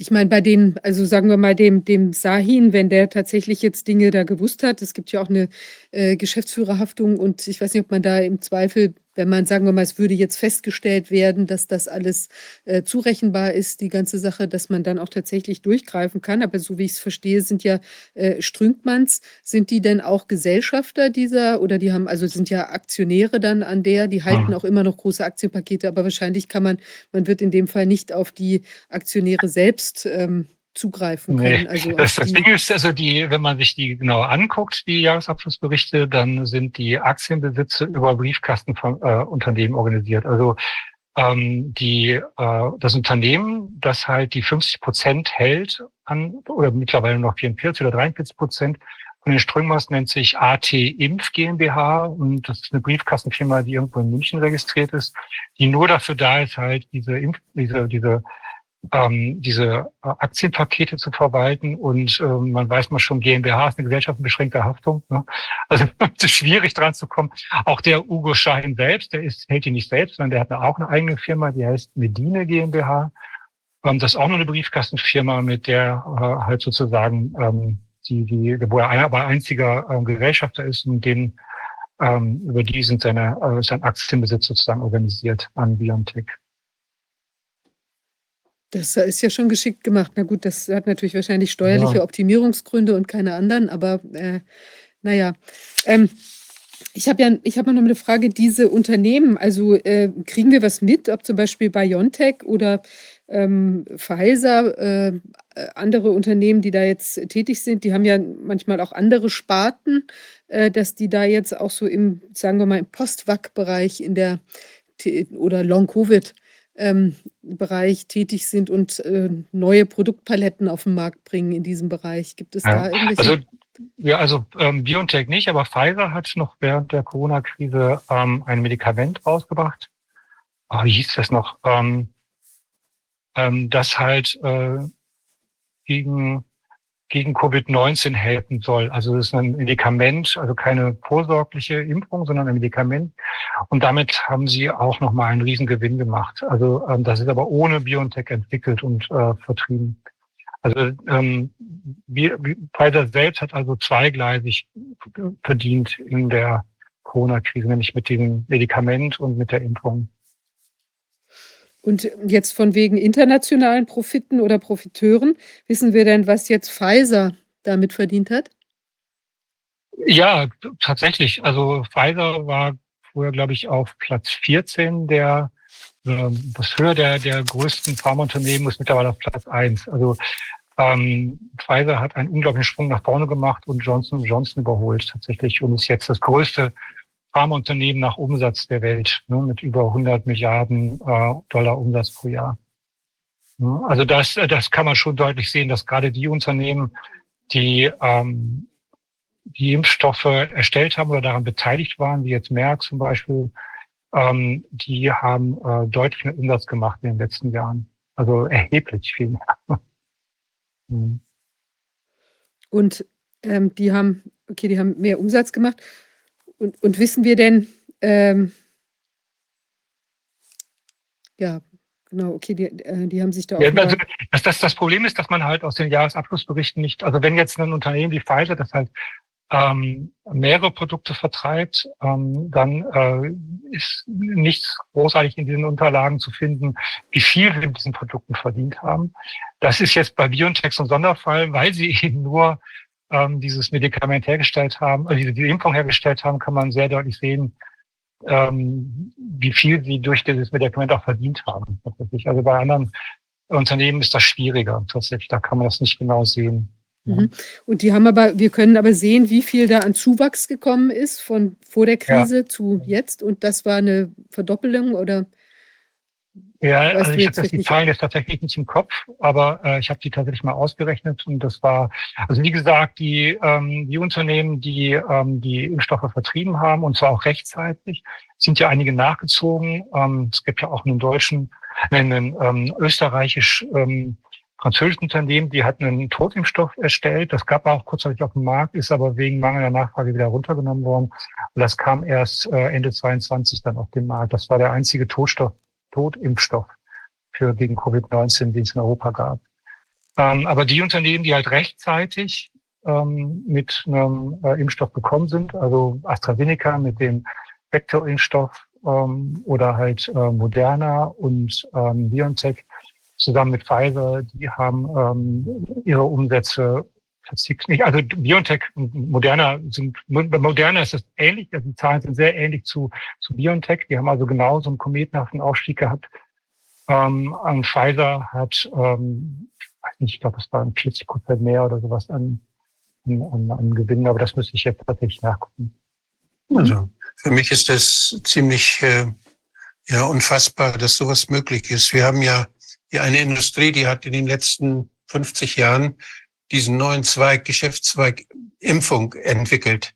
Das heißt, die, eine Industrie, die vorher damit verdient hat, dass sie Medikamente verkauft hat, die für Kranke benutzt werden, hat sich diesen neuen Geschäftszweig eröffnet, dass sie sagt, wir behandeln jetzt Gesunde, wir machen ihnen Angst vor einer Erkrankung und geben ihnen Medikamente und sagen ihnen, das schützt sie vor möglichen Erkrankungen. Das nennt man dann Impfung. Und dieses Geschäft ist systematisch entwickelt worden.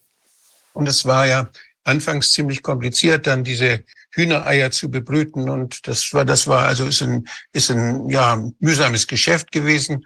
Aber das war immer schon eine gute Einnahmequelle, weil man konnte ja durch die klinischen Studien, konnte man ja eigentlich nicht beweisen, ob es dann wirklich beim nächsten Mal wieder hilft. Wenn etwas zugelassen wurde aufgrund einer klinischen Studie, dann waren die Erreger meistens schon gar nicht mehr da. Jedenfalls nicht bei den Atemwegsviren, sondern da waren inzwischen schon wieder neue Erreger. Das heißt, das Geschäft konnte perpetuiert werden, ohne dass jemals dann wirklich da die, die valide Aussage über die Effizienz vorher gemacht werden konnte. Mhm. Konnten immer blind verkauft werden. Immer in der Hoffnung, dass es vielleicht was bringt.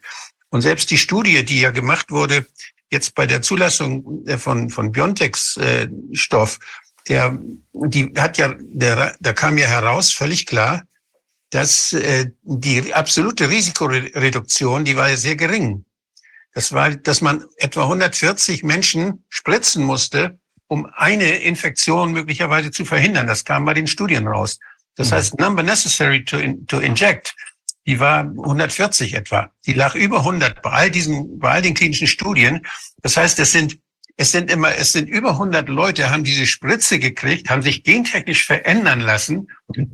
Einem vielleicht äh, diese, diese, äh, ja, dieser, dieses Virus, was man da, auf das man es abgesehen hatte, nicht zu einer Infektion führt. Das heißt aber noch nichts, dass nicht andere Viren dann zu einer Infektion führen. Das heißt, die Wirksamkeit, ob es sich, ob da eine Grippe verhindert wird, eine Erkrankung verhindert wird, die geht gegen Null. Hm. Und wenn man dann, wenn man das nochmal sich vor Augen führt und dann dieses Geschäft, was damit gemacht wird, dann kann man sehen, wie dumm und wie dumm die Menschen sein müssen, dass sie sowas mitmachen oder wie korrupt diese ganze Apparat sein muss, dass er uns sowas andrehen will. Und ich, also ich bin fassungslos als jemand, der, der so gewohnt ist, auch so von, im gemeinsamen Bundesausschuss und überall in den Gremien, wo man, wo man guckt nach Nutzen und Schaden und Wirkungsgrad da geht es ja immer darum, bringt das wirklich was?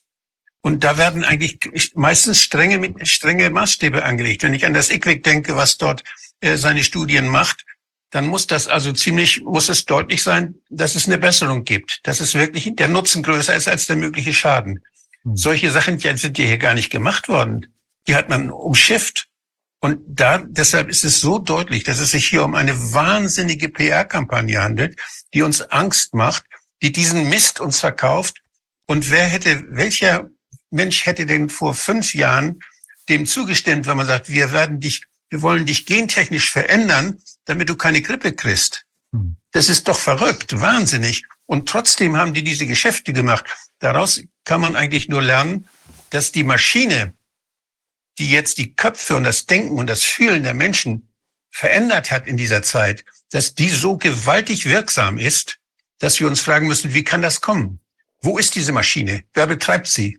Wie geht das? Welche Rolle spielen die Medien? Welche Rolle spielen die großen PR-Agenturen? Welche Rolle spielen solche Lobbyisten? Oder welche Rolle spielt die Korruption in der Politik dabei? Das sind Dinge, die müssen wir uns dringend fragen, damit wir nicht immer wieder Opfer von solchen kriminellen Aktionen werden. Absolut. Also ich, ich sehe das, ja. Also ich sehe das, ich sehe das ähm, äh, ähnlich. Also ähm, ich glaube, der Schlüssel zu dem, was wir über die Welt wissen, sind die Medien. Woher sollen wir es sonst wissen? Ne? Ähm, bei Corona fand ich es ganz spannend, irgendwie, dass man so einen persönlichen Eindruck hatte und äh, den Eindruck über die Medien. Und der ist ja teilweise sehr auseinandergegangen, also bei mir persönlich jedenfalls. Also ich habe die Krankheit auch gehabt, ich war nicht geimpft und ich bin nur zum Arzt gegangen, um ähm, dann auch so ein ähm, Genesenzertifikat zu bekommen, sonst wäre ich nicht zum Arzt gegangen. Also die, die, die persönliche Wahrnehmung hat sich doch sehr abgewichen von der Wahrnehmung in den Medien. Ähm, erstaunlich ist, dass viele Menschen der Wahrnehmung in den Medien halt den Vorzug geben. Und ähm, das ist dann auch der Schlüssel. Also letztendlich müssen die Medien halt äh, meines Erachtens wieder so berichten, dass es halt auch mit der Wahrnehmung der Menschen übereinstimmt. ne? Also ähm, das äh, halte ich für, für ein, das Ziel. Und ich, meine Hoffnung ist letztendlich, ähm, dass sich durch die technische Veränderung, die wir halt auch erleben, ähm, nämlich das Internet, ähm, dass ähm, auch immer mehr Menschen sich halt aktiv Informationen zu besorgen, anstatt sich ähm, anstatt Informationen zu konsumieren. Das ist ja das, was äh, in den klassischen Medien passiert. Ähm, die Frage ist halt nur, inwieweit die Zensur das wieder zunichte macht. Also das, das ist sozusagen das Spannende, was wir gerade erleben. Gibt es sozusagen etwas wie eine, wie eine Informationsgesellschaft, die ähm, sich äh, auch dadurch auszeigt, dass die Menschen besser informiert sind und auch unabhängiger von ähm, Beeinflussung? Oder kommt, wird das zunichte gemacht durch Zensur und muss es dann erst eine Revolution geben, weil wir halt wieder in so einer totalitären Gesellschaft landen, wo dann irgendwann ähm, sich das ähm, auflöst, weil die Menschen das einfach satt haben. Das ist so die Frage, ne, die ich mir stelle bei der ganzen Geschichte. Und ich hoffe auf Ersteres, aber naja, wer weiß. Ne? Ist, man muss ja hoffen. Ja, die Chance, dass, dass sich das so schnell bessert, ist, ist ziemlich klein, weil äh, sowohl die Wissenschaft, also die, die uns versorgt mit Informationen über, über die Natur und über die Zusammenhänge in der Medizin auch, die ist abhängig von Geld. Und auch die Medien kann man kaufen. Die sind zum Teil im Privatbesitz und die sind ganz stark unter, unter dem Druck auch, dass sie Einschaltquoten haben, dass sie wirtschaftlichen Erfolg haben als Werbeträger und so weiter. Also, das mit, wenn man viel Geld hat, kann man die Dinge, die man in die Köpfe der Menschen bringen will, sehr viel leichter hineinbringen.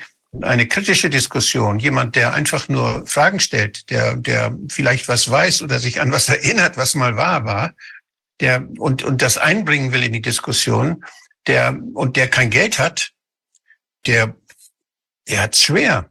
Der kann leicht unterdrückt werden. Und wenn dann ist auch noch, wenn das Ganze dann auch noch diskreditiert wird, eine wissenschaftliche Diskussion, ein Streit diskreditiert wird als als äh, ja, wie heißt das, Quer, Querdenken oder wie nennen, da gibt diese ganzen Begriffe, die man als Schimpfworte jetzt hat, für, für, um einen wissenschaftlichen Streit zu verhindern. Das mhm. heißt, das als Falschinformation. Ja, wer weiß denn vorher, was falsch ist in der wissenschaftlichen Diskussion? Das soll ja erst rauskommen. Und das sind Dinge, die werden abgewürgt. Und das Ganze wird, ja, es wird ein, ein, ein Dogma gekauft, ein Dogma entwickelt, welches dann das, was vielleicht uns als Grundlage für gute Entscheidungen zur Verfügung stehen müsste, in weite Ferne rückt. Ich glaube, das ist, ich bin da nicht sehr optimistisch und ich hoffe, dass wir einfach misstrauisch werden gegenüber allem, was uns verkauft werden soll. Ist, es gibt ein gesundes Misstrauen, welches man sagt, denn brauchen wir das überhaupt? Brauchen wir diese Apotheken und diese ganzen Schachteln, die da drin sind, überhaupt? Mhm. Welche davon brauchen wir denn wirklich?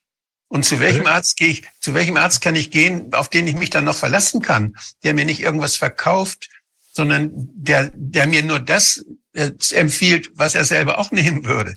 Also diese Dinge, die müssen wir wiederkriegen. Und dazu müssen wir die Ärzte auch so bezahlen, dass sie nicht bezahlt werden, wenn sie möglichst viel Leistung erbringen, sondern dass sie dann bezahlt werden, wenn sie sich gut um uns kümmern, wenn sie sich um uns sorgen, wenn sie, wenn sie vertrauenswürdig bleiben. Das sind Dinge, die wir bezahlen und belohnen sollten. Aber die Strukturen dafür haben wir noch nicht. ich vergleiche das so das Internet häufig mit, äh, für mich jetzt ne, vergleiche das mit dem Buchdruck. Also der Buchdruck, ähm, als der erfunden wurde, konnte ein Großteil der Menschen nicht lesen. Das heißt, also es gab zwar jetzt die Möglichkeit, halt Informationen zu vervielfältigen, die vorher nur irgendwelchen belesenen Gelehrten ähm, zur Verfügung standen, aber die Menschen konnten nicht lesen. Es musste erst Generationen ins Land gehen, bis die Menschen halt ähm, auch lesen konnten und halt damit was anfangen konnten. Ich sehe das mit dem Internet so ein bisschen ähnlich. Also es kommt erstmal daher wie ein weiteres Medium, aber was wir da zur Verfügung haben, ist die größte Wissensdatenbank, die die Welt je gesehen hat. Also und auch zeitlich verfügbar und kostenfrei. Und ähm, die, ich glaube, die Menschen müssen erstmal lernen, tatsächlich, wie sie dieses Medium bedienen, nämlich nicht als weiteres Konsummedium, sondern auch als Datenbank und als Wissensquelle. Äh, und der Unterschied ist halt zu einem normalen Medium, man muss Fragen stellen. Man muss halt tatsächlich ähm, nach den richtigen Suchbegriffen suchen, man muss tiefer bohren, dann stellt man fest, ähm, nach einer längeren Zeit auch, ähm, welche Quellen vertrauenswürdig sind und welche nicht. Und das ist das, was auch, glaube ich, viele Medienkompetenz nennen. Und das muss ich meines Erachtens, das, das geht nicht von heute auf morgen. Ich kenne noch so viele Leute in meinem Alter, die, die ähm, sagen, ich gucke doch schon die Tagesschau und, und kaufe die Aachener Nachrichten. Was soll ich auch im Internet irgendwas an Informationen suchen? Die gibt's tatsächlich in meinem Alter noch. So, und äh, äh, das muss sich, glaube ich, erst noch mal verändern. Und ich bin da eigentlich, ich bin da optimistisch manchmal. Also ich bin optimistisch. Ich glaube, dass ich halt ähm, die Menschen irgendwann halt irgendwann verstehen, wie sie an Informationen kommen, dass sie da auch aktiv sich drum sorgen müssen. Ich lebe davon letztendlich gerade. Also ich mache nichts anderes. Ich äh, durchforste das Internet nach Informationen, werte die aus und stelle sie wieder ins Internet. Das, und versuche halt andere Leute aufzuklären über die Erkenntnisse, die ich dabei ähm, gewinne. Ja. Mögen, mögen Sie Glück haben, dass man Sie nie daran hindert, das, was Sie gefunden haben, ins Internet zu stellen.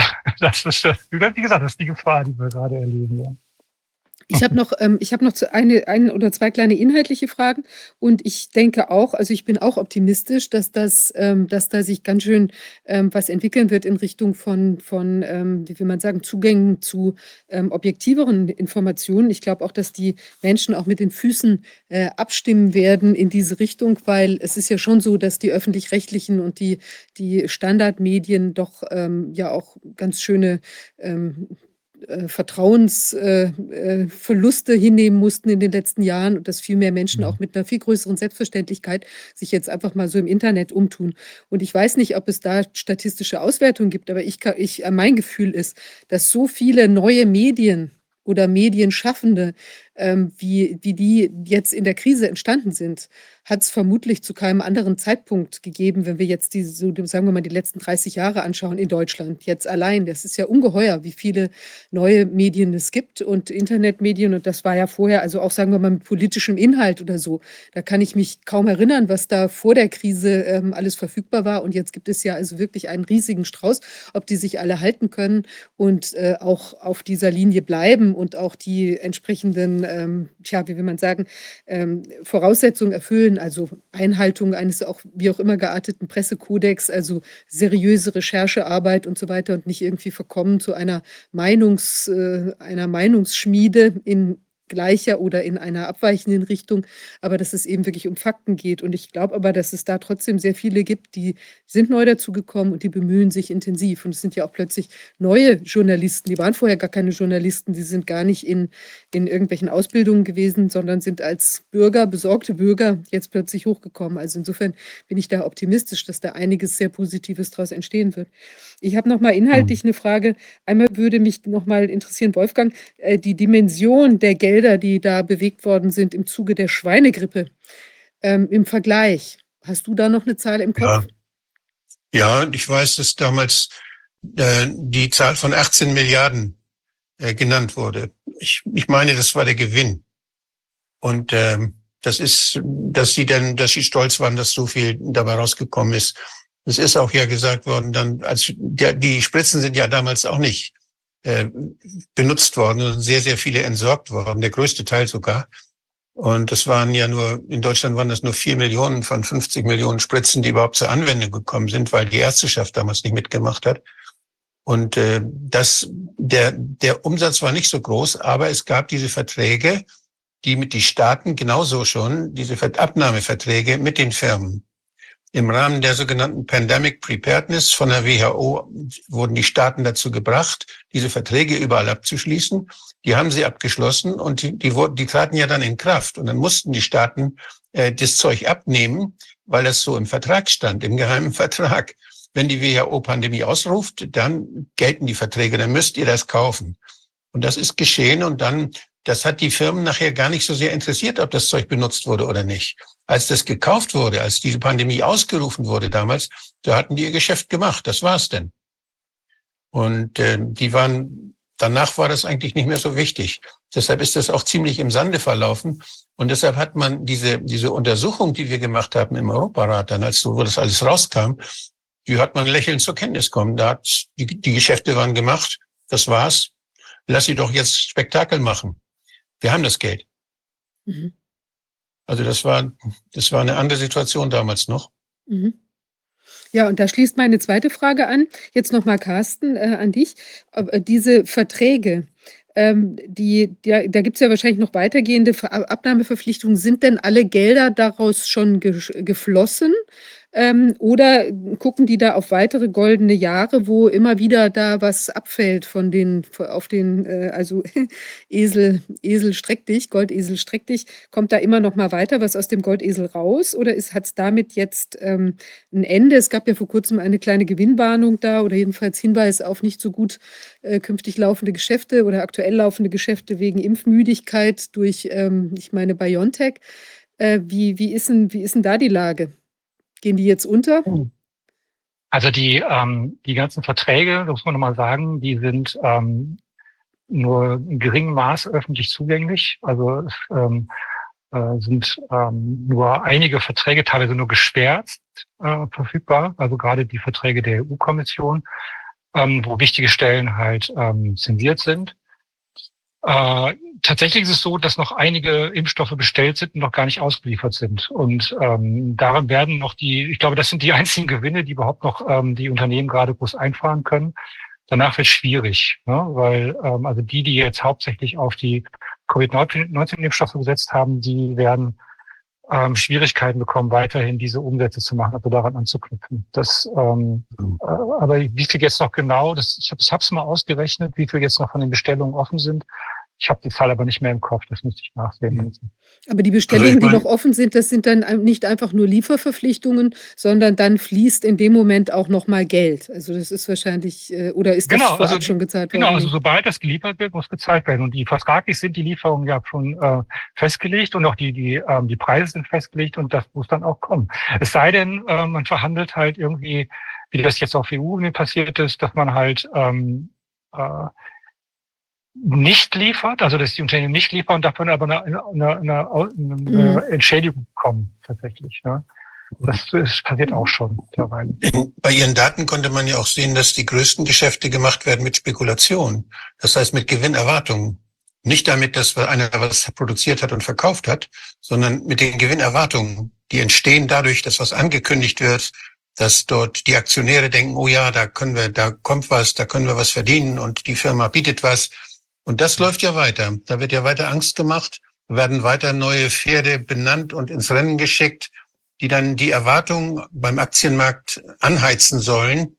Und da ist die große Frage, ob die Anleger, ob die weiterhin meinen, hier noch äh, Gewinne machen zu können oder ob die nicht so wie ich auch der Meinung sind, nee, mein Lieber, jetzt habt ihr dreimal den Wolf, habt ihr dreimal Wolf gerufen und da ist, und das ist, da ist nie was Böses passiert. Eine Pandemie hat es nie gegeben. Was, das, das, das, glauben die Leute nicht mehr. Deshalb, diese Geschäfte machen wir lieber nicht mehr mit euch. Genau. Also, dass man, dass die Anleger zurückschrecken vor diesem ja, abgelutschten Geschäft jetzt schon. Ja, das kann man tatsächlich genau erkennen. Also ich habe mir die, ähm, äh, die, den Aktienkurs angeguckt ganz am Anfang und man konnte halt sehen, dass sobald halt die Meldung kam, dass in Wuhan eine neue Krankheit ausgebrochen ist, gingen tatsächlich die Aktien, der Aktienkurs von, von äh, BioNTech und anderen ähm, Unternehmen, die halt mRNA-Impfung auch machen, hoch. Das war, also mRNA-Wirkstoffe ähm, ähm, halt produzieren, die gingen hoch. Mhm. Also da merkte man halt, könnte sein, dass, also man kann ja nur Insider vermuten, dass man, also Informationen vermuten, dass halt Leute dann plötzlich wetten auf etwas, was vorher noch nie wirklich äh, sich bewährt hat als Impfstoff. Ähm, da ging also schon tatsächlich die Aktienkurse hoch. Äh, und man kann jetzt aber auch sehen, dass die Aktienkurse von ähm, BioNTech deutlich fallen. Ich glaube, das ist jetzt noch bei 80 Euro pro Aktie und das war noch im September bei 100 Euro pro Aktie. Also es geht gerade deutlich runter. Ne? Also man merkt, dass ähm, da kein großer Gewinn mehr erwartet wird bei den Spekulanten. Ja, aber das ist ja eine sehr faszinierende Information. Das ist ja nicht nur, äh, kann man ja den Verdacht haben, dass die Leute oder die Vermutung haben, dass die Leute da jetzt äh, irgendwie alle mal geguckt haben, oh, wo gibt es noch irgendwas, was noch nicht äh, benutzt worden ist. Das klingt ja fast auch ein bisschen wie Insiderhandel, also dass die Leute schon wussten, dass da irgendwas auf den Markt kommt, äh, wo äh, die vielleicht schon, ich weiß nicht, wir haben ja auch mit von der, wer war das nochmal, ich glaube, Frau Latipova, mit der hatten wir doch gesprochen, die ja auch gesagt hat, dass das eigentlich die Produktionskapazitäten vorab ja schon massiv aufgebaut worden waren. Ich glaube, dass auch die Sabine Stäbel dazu irgendwas hatte. Ähm, das, äh, und, und vor dem Hintergrund ähm, war es vielleicht dann auch für manche naheliegend, dass es in diese Richtung sich entwickeln würde, weil warum sollte es so sein? Es macht ja eigentlich äh, sehr schon erstaunlich, dass man dann genau diese, oder müsste man vielleicht auch mal von wegen wieder PR und Kommunikation gucken, ab welchem Moment dann diese, äh, diese Firmen, die da ähm, die, die große äh, ja, also die das, äh, die, also wie heißt das, also die, den großen die große äh, Befreiung durch die Impfung irgendwie ähm, schon produzieren konnten oder wo man gesehen hat, oh, da, da kommt die, die Hilfe aus dieser Ecke, ab wann die ins Spiel, äh, ins, also ins ähm, thematisch irgendwie eine Rolle spielten. Ja, das wäre auch vielleicht nochmal ganz interessant. Also, also, ja, also manche, manche Menschen haben einfach, glaube ich, viel Geld und äh, wetten halt damit. Und wenn sie halt die Wetten ordentlich verteilen, haben sie halt gewinnen. Also es gab ja noch ein zweites Unternehmen, was in Deutschland gefördert wurde, das war CureVac. Stimmt, ähm, da ist sogar die Regierung Deutsche Unternehmen mit, mit Sitz in den Niederlanden, mit rechtlichen Sitz in den Niederlanden, die haben auch 230 Millionen Euro von der Bundesregierung bekommen und die haben bis heute keinen Impfstoff, äh, die haben auch einen mRNA-Impfstoff entwickelt, aber die haben bis heute ähm, keinen Impfstoff zum, zur Zulassung gebracht. Dafür aber, ähm, so viel ich weiß, BioNTech verklagt, weil, weil die halt ähm, wegen Urheberrechtsverletzung oder sowas, oder die versucht sich anderweitig das Geld zu holen. Das ist ja toll. Dann stechen sie auch noch alle mhm. aufeinander ein. Ja, ähm, mhm. ich denke, ich weiß nicht, Wolfgang, wenn du jetzt keine weiteren Fragen hast, also es ist ja wirklich ein faszinierendes Geschehen. Ja. Ähm, werden wir weiter beobachten, was sich da so tut. Ja, ich kann mir vorstellen, dass die, entweder finden sie jetzt ein neues Betätigungsfeld, in dem die mRNA-Injektionen äh, dann eben, was man ja schon versucht, auf Masern und auf alle möglichen anderen Erkrankungen äh, ausgeweitet wird, mhm. sodass da der Rubel weiter rollen kann. Oder die Firmen, äh, da geht doch dann irgendwann mal die ganze heiße Luft dann irgendwann raus und sie äh, implodieren und stehen dann auch aber natürlich den Geschädigten auch nicht mehr zur Kompensation zur Verfügung. Das kann man sich ja auch vorstellen. Ich finde es unheimlich spannend, weil die medizinischen, epidemiologischen Daten über, über irgendwelche Gefährdungen oder über toxische oder infektiöse Gefahren oder so, bis man da was rausfindet, äh, dann ist das dauert doch meistens ziemlich lange. Da ist eine große Latenzzeit. Aber wenn man sich die, die Aktienkurse anguckt, dann ist das ein unheimlich sensibles Instrument darüber, wie, wie viele Menschen denken und wo sie was erwarten und wo sie nichts erwarten. Und da kann man auch immer dann so ein bisschen Rückschlüsse ziehen auf das, was Erfolg haben wird, wirtschaftlichen Erfolg haben wird, das heißt, was wir bezahlen müssen und was keinen wirtschaftlichen Erfolg haben kann.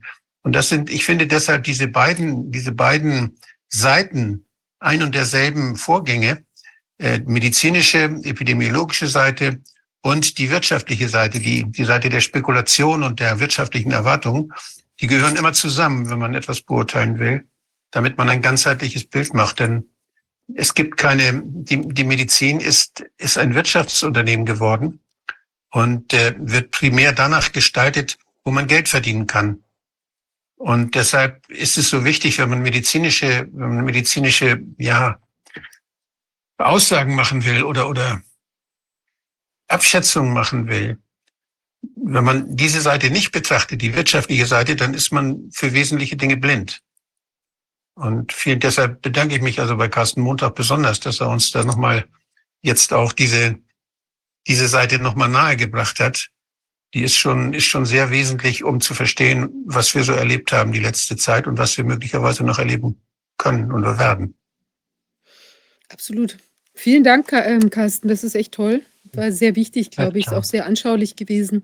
Kann es gut nachvollziehen. Und es ist ja äh, schon auch ähm, ja, bemerkenswert, wer da so auch persönlich äh, sich dann doch gesund gestoßen hat an diesen ganzen Vorgängen, die ja eben für viele Menschen äh, jetzt ja doch auch ähm, Schäden gebracht haben. Ja, also letztlich auch auf, auf Kosten anderer Menschen ist hier was in den Markt geschoben worden, äh, was eben tatsächlich schadensträchtig ist. Also weil man vielleicht eine äh, zumindest, also ich weiß nicht, ob man einen schnellen Euro machen wollte, aber zumindest hat man ihn gemacht, ja. Vielen Dank. Ich denke, du wirst ja weiter Gerne. an den Themen auch dranbleiben und wir bleiben in Kontakt. Unter anderem, ja, genau. Super, okay. dann. Alles klar. Gute Zeit noch. Vielen Dank. Ja. ja, wir müssen wachsam bleiben, was uns da für Schlangenöl verkauft werden soll. Äh, und das hat ja doch eben äh, entweder keine Wirkung oder sogar eine schädliche in vielen Fällen. Und Wolfgang, du hast dir etwas genauer angeguckt, was es an jetzt aktuellen Erkenntnissen gibt zu, kommt ja immer mehr ja. raus, was es für Schädigungen macht, das Ganze. Wir haben uns ja in der Gruppe von Ärzten und, und Wissenschaftlern, haben wir uns ja Gedanken gemacht, was kann man denn den Menschen jetzt empfehlen, die jetzt diese Spritzen gekriegt haben und die jetzt möglicherweise Symptome haben und die nicht wissen, kommt das daher, kommt es nicht daher. Und ähm, da verfolgen wir diese ganze Geschichte. Wir haben ja auch so ein, ein äh, Papier gemacht, welches man downloaden kann, welches immer auf den letzten Stand gebracht wird von Hans-Michael Hackenberg. Der macht das sehr schön. Und äh, in diesem Rahmen habe ich mir natürlich auch angeguckt, die Meldungen, die es jetzt gibt, äh, in Bezug auf die Veränderungen im Bereich des Kreislaufs und des Herzens. Das Herz war ja von Anfang an ein Organ, welches aufgefallen war als, als sehr empfindlich. Und das, das bei vielen Menschen nach diesen Spritzen, nach diesen gentechnischen Spritzen, sind in den ersten zwei Wochen dort äh, akute Herzsymptome aufgetreten. Das waren zum Teil tödliche Symptome. Das heißt, dass das Herz Rhythmusstörung gegeben hat und das Herz versagt hat, die Leute tot umgefallen sind. Aber es hat auch Thrombosen gegeben und äh, es hat aber auch dann äh, Myokarditis gegeben. Und das ist besonders, das ist in Deutschland hauptsächlich bei AstraZeneca ist das äh, damals sogar öffentlich, äh, hat das zu Konsequenzen geführt. Aber dass es diese, diese Myokarditis-Fälle auch bei allen anderen RNA-Technologien äh, gab, die, die verwandt wurden, das ist eigentlich weniger äh, durchgedrungen. Und es hat jetzt eine, eine große Studie nochmal wiedergegeben. Das ist nicht die erste, sondern es gab da schon unterschiedliche. Manchmal sind es kleine, auf, auf Klinikebene gemachte Beobachtungen. Manchmal sind es aber auch Bevölkerungsstudien, wo man dann aber sehr, sehr grobe Daten nur erhoben hat. Also es gibt einen, einen bunten Teppich von Informationen zum Thema Myokarditis nach diesen RNA-Spritzen, nach den Genspritzen. Und äh, da gibt es eine neue Arbeit, die hat sich mal angeguckt, das kann man dann in, man, man kann ja die, die entzündlichen Veränderungen oder ja, krankhafte Veränderungen am Herzen, kann man dadurch erkennen, dass die Herzmuskelzellen äh, dass da was los ist, dass da ein Alarm ist, dass da plötzlich mehr äh, verbraucht wird. Und ein, ein Stoff, der verbraucht wird, ist Glucose, das heißt Zucker. Das liefert Energie und äh, die wird am Herzmuskel natürlich besonders gebraucht. Das Herz schlägt ja dauernd, auch wenn wir nichts tun. Und man kann also bei Menschen sehen, wenn im Herzen irgendwelche entzündlichen Prozesse ablaufen, die dann mehr Energie verbrauchen, weil da was los ist, weil da Alarm ist in diesen Zellen. Und das ist eine, eine Technik, die man nutzen kann, die äh, radioaktiven Zucker benutzt, der dann äh, gemessen werden kann und wo auch gesehen werden kann, wo er genau äh, benutzt wird, in welchen Zellen. Das ist eine sehr hohe Auflösung. Das Gleiche wird, das wird kombiniert mit anderen bildgebenden Verfahren, zum Beispiel mit Computertomographien. Und das hat man gemacht. Man hat dort viele Patienten äh, gehabt, hat das, hat das nachvollzogen und hat das, das ist eine Studie, die nicht äh, geplant war, sondern wo man im Nachhinein jetzt alle Befunde, die man hatte, daraufhin gesortiert hat, ob die Leute die Spritze gekriegt hatten oder nicht gekriegt hatten. Also man hat diese Technik angewandt äh, bei, bei Menschen, die die Spritze gekriegt haben und auch bei denen, die sie nicht gekriegt haben. Etwa sind es 300, die sie, die also keine Spritze hatten und 700, Patienten, die so untersucht worden sind, die die Spritze bekommen hatten. Und man hat dann da versucht, Unterschiede herauszufinden und hat in der Tat gefunden, dass bei denen, die die Spritze gekriegt haben, deutlich häufiger und größer diese auffälligen Bezirke mit dieser Technik PET und CT, also diese Kombination, zu finden waren. Das heißt, die Aufnahme von diesem radioaktiven Zucker, die war bei denen, die die Spritze gekriegt hatten, sehr viel häufiger erhöht als bei denen, die sie nicht gekriegt hatten. Das heißt, hier, das waren aber alles Leute, die am Herzen keine Beschwerden hatten. Diese ganz tausend Leute hatten keine Herzbeschwerden, sondern diese Untersuchung wurde im Rahmen anderer äh, Krankheiten oder anderer äh, Untersuchungen gemacht. Man hatte dann aber auch aufgepasst, dass da nichts ist, was das Ganze verfälschen kann. Das hat eine sehr sorgfältig äh, ausgesuchte Studie, wo man wirklich geguckt hat, mögliche systematische Fehler zu vermeiden. Also das, die Studie ist von Nakahara gemacht worden und Kollegen und die ist jetzt erst kürzlich veröffentlicht worden. Also es, ich finde die, finde sie sehr spannend, weil sie einen deutlichen Hinweis dafür gibt, dass die Menschen, die jetzt die Spritze gekriegt haben, dass dort viel mehr von denen am Herzen tatsächlich Veränderungen haben, dass da was passiert, dass da was ist, was nicht in Ordnung ist. Und das ist durchaus signifikant gewesen. Und das müsste man jetzt kontrollieren durch eine Studie, die geplant wird, die vorbereitet wird, die also prospektiv und nicht retrospektiv jetzt gemacht wird. Das wäre die nächste, das wäre die Konsequenz aus diesen Beobachtungen, die hier von Nakahara und Kollegen vorgelegt worden ist. Also ich, ich finde es sehr spannend. Und äh, wir wissen, dass diese Spritzen im ganzen Körper was verändern. Wir wissen, dass sie in den Nieren was verändern, in der Leber, überall, wo diese, wo diese Nanopartikel mit der Nukleinsäuren hinkommen, dass dort die Zellen reagieren, das Immunsystem reagiert, dass dort Entzündungen stattfinden, dass dort auch Zellen kaputt gehen. All das, die werden natürlich dann wieder abgeräumt. Auch das gibt wieder Entzündungen. Also diese Dinge kann man auf, mit bildgebenden Verfahren, sehr hochauflösenden bildgebenden Verfahren kann man die verfolgen. Das ist alles möglich. Die Frage ist nur, wird da überall differenziert zwischen den Leuten, die eine Spritze gekriegt haben und wann sie sie gekriegt haben. Ob das eine Woche her ist, zwei Wochen oder ein halbes Jahr her ist, das haben die hier gemacht in der Studie und haben dort auch zeitliche Zusammenhänge gefunden.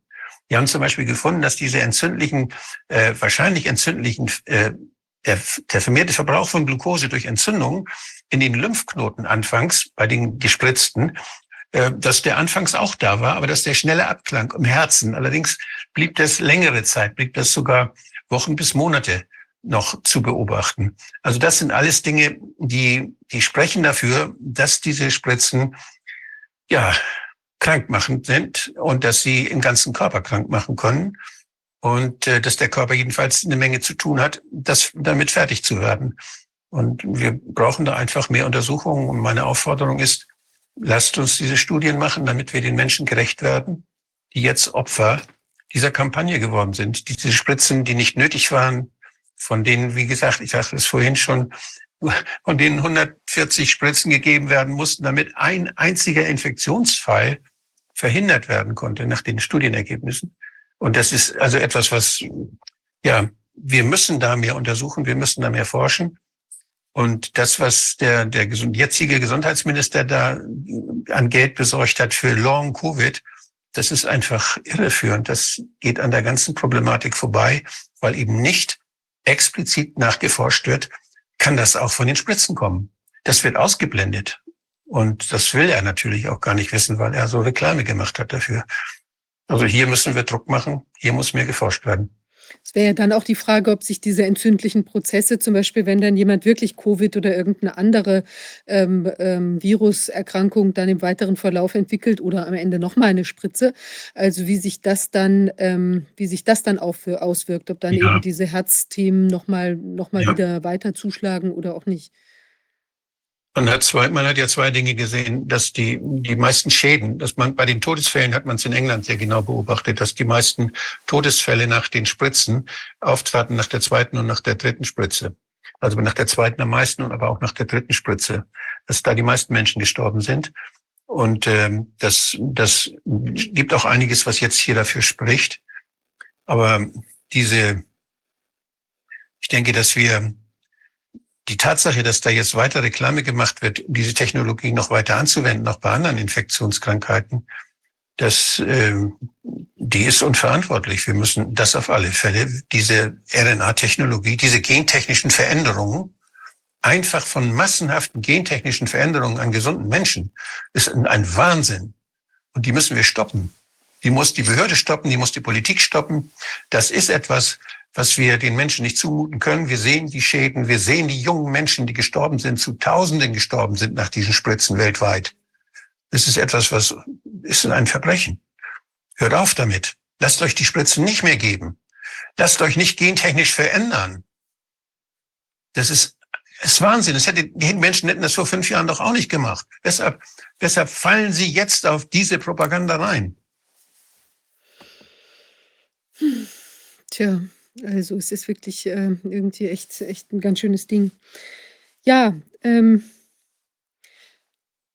äh, äh, tja, also ähm, wir haben heute tatsächlich nur eine sehr kurze Sitzung, weil ich muss auch, ähm, ich habe einen, also ich fahre nach, ähm, ich fahre sozusagen zu dieser ähm, Veranstaltung in, in ähm, Hambach, da die Demokratieveranstaltung ist am Sonntag und ich fahre schon früher dahin und ähm, deshalb machen wir das heute, sind wir außerordentlich kurz mal für unsere Verhältnisse.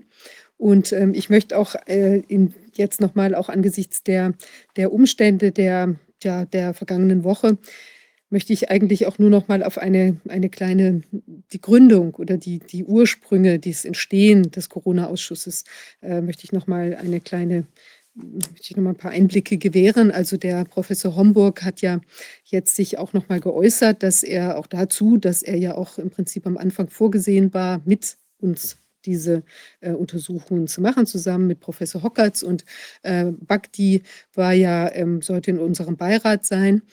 Und ähm, es ist also, Professor Hock, äh, Homburg hatte das ja ursprünglich mal so dargestellt, dass äh, Füllmich, äh, Rainer Füllmich auf ihn zugekommen sei und dass man dann abgelehnt habe. Aber jetzt hat er ja mehr Details äh, preisgegeben und äh, so ist es jetzt schon sehr verkürzt gewesen, wie er das ursprünglich dargestellt hatte.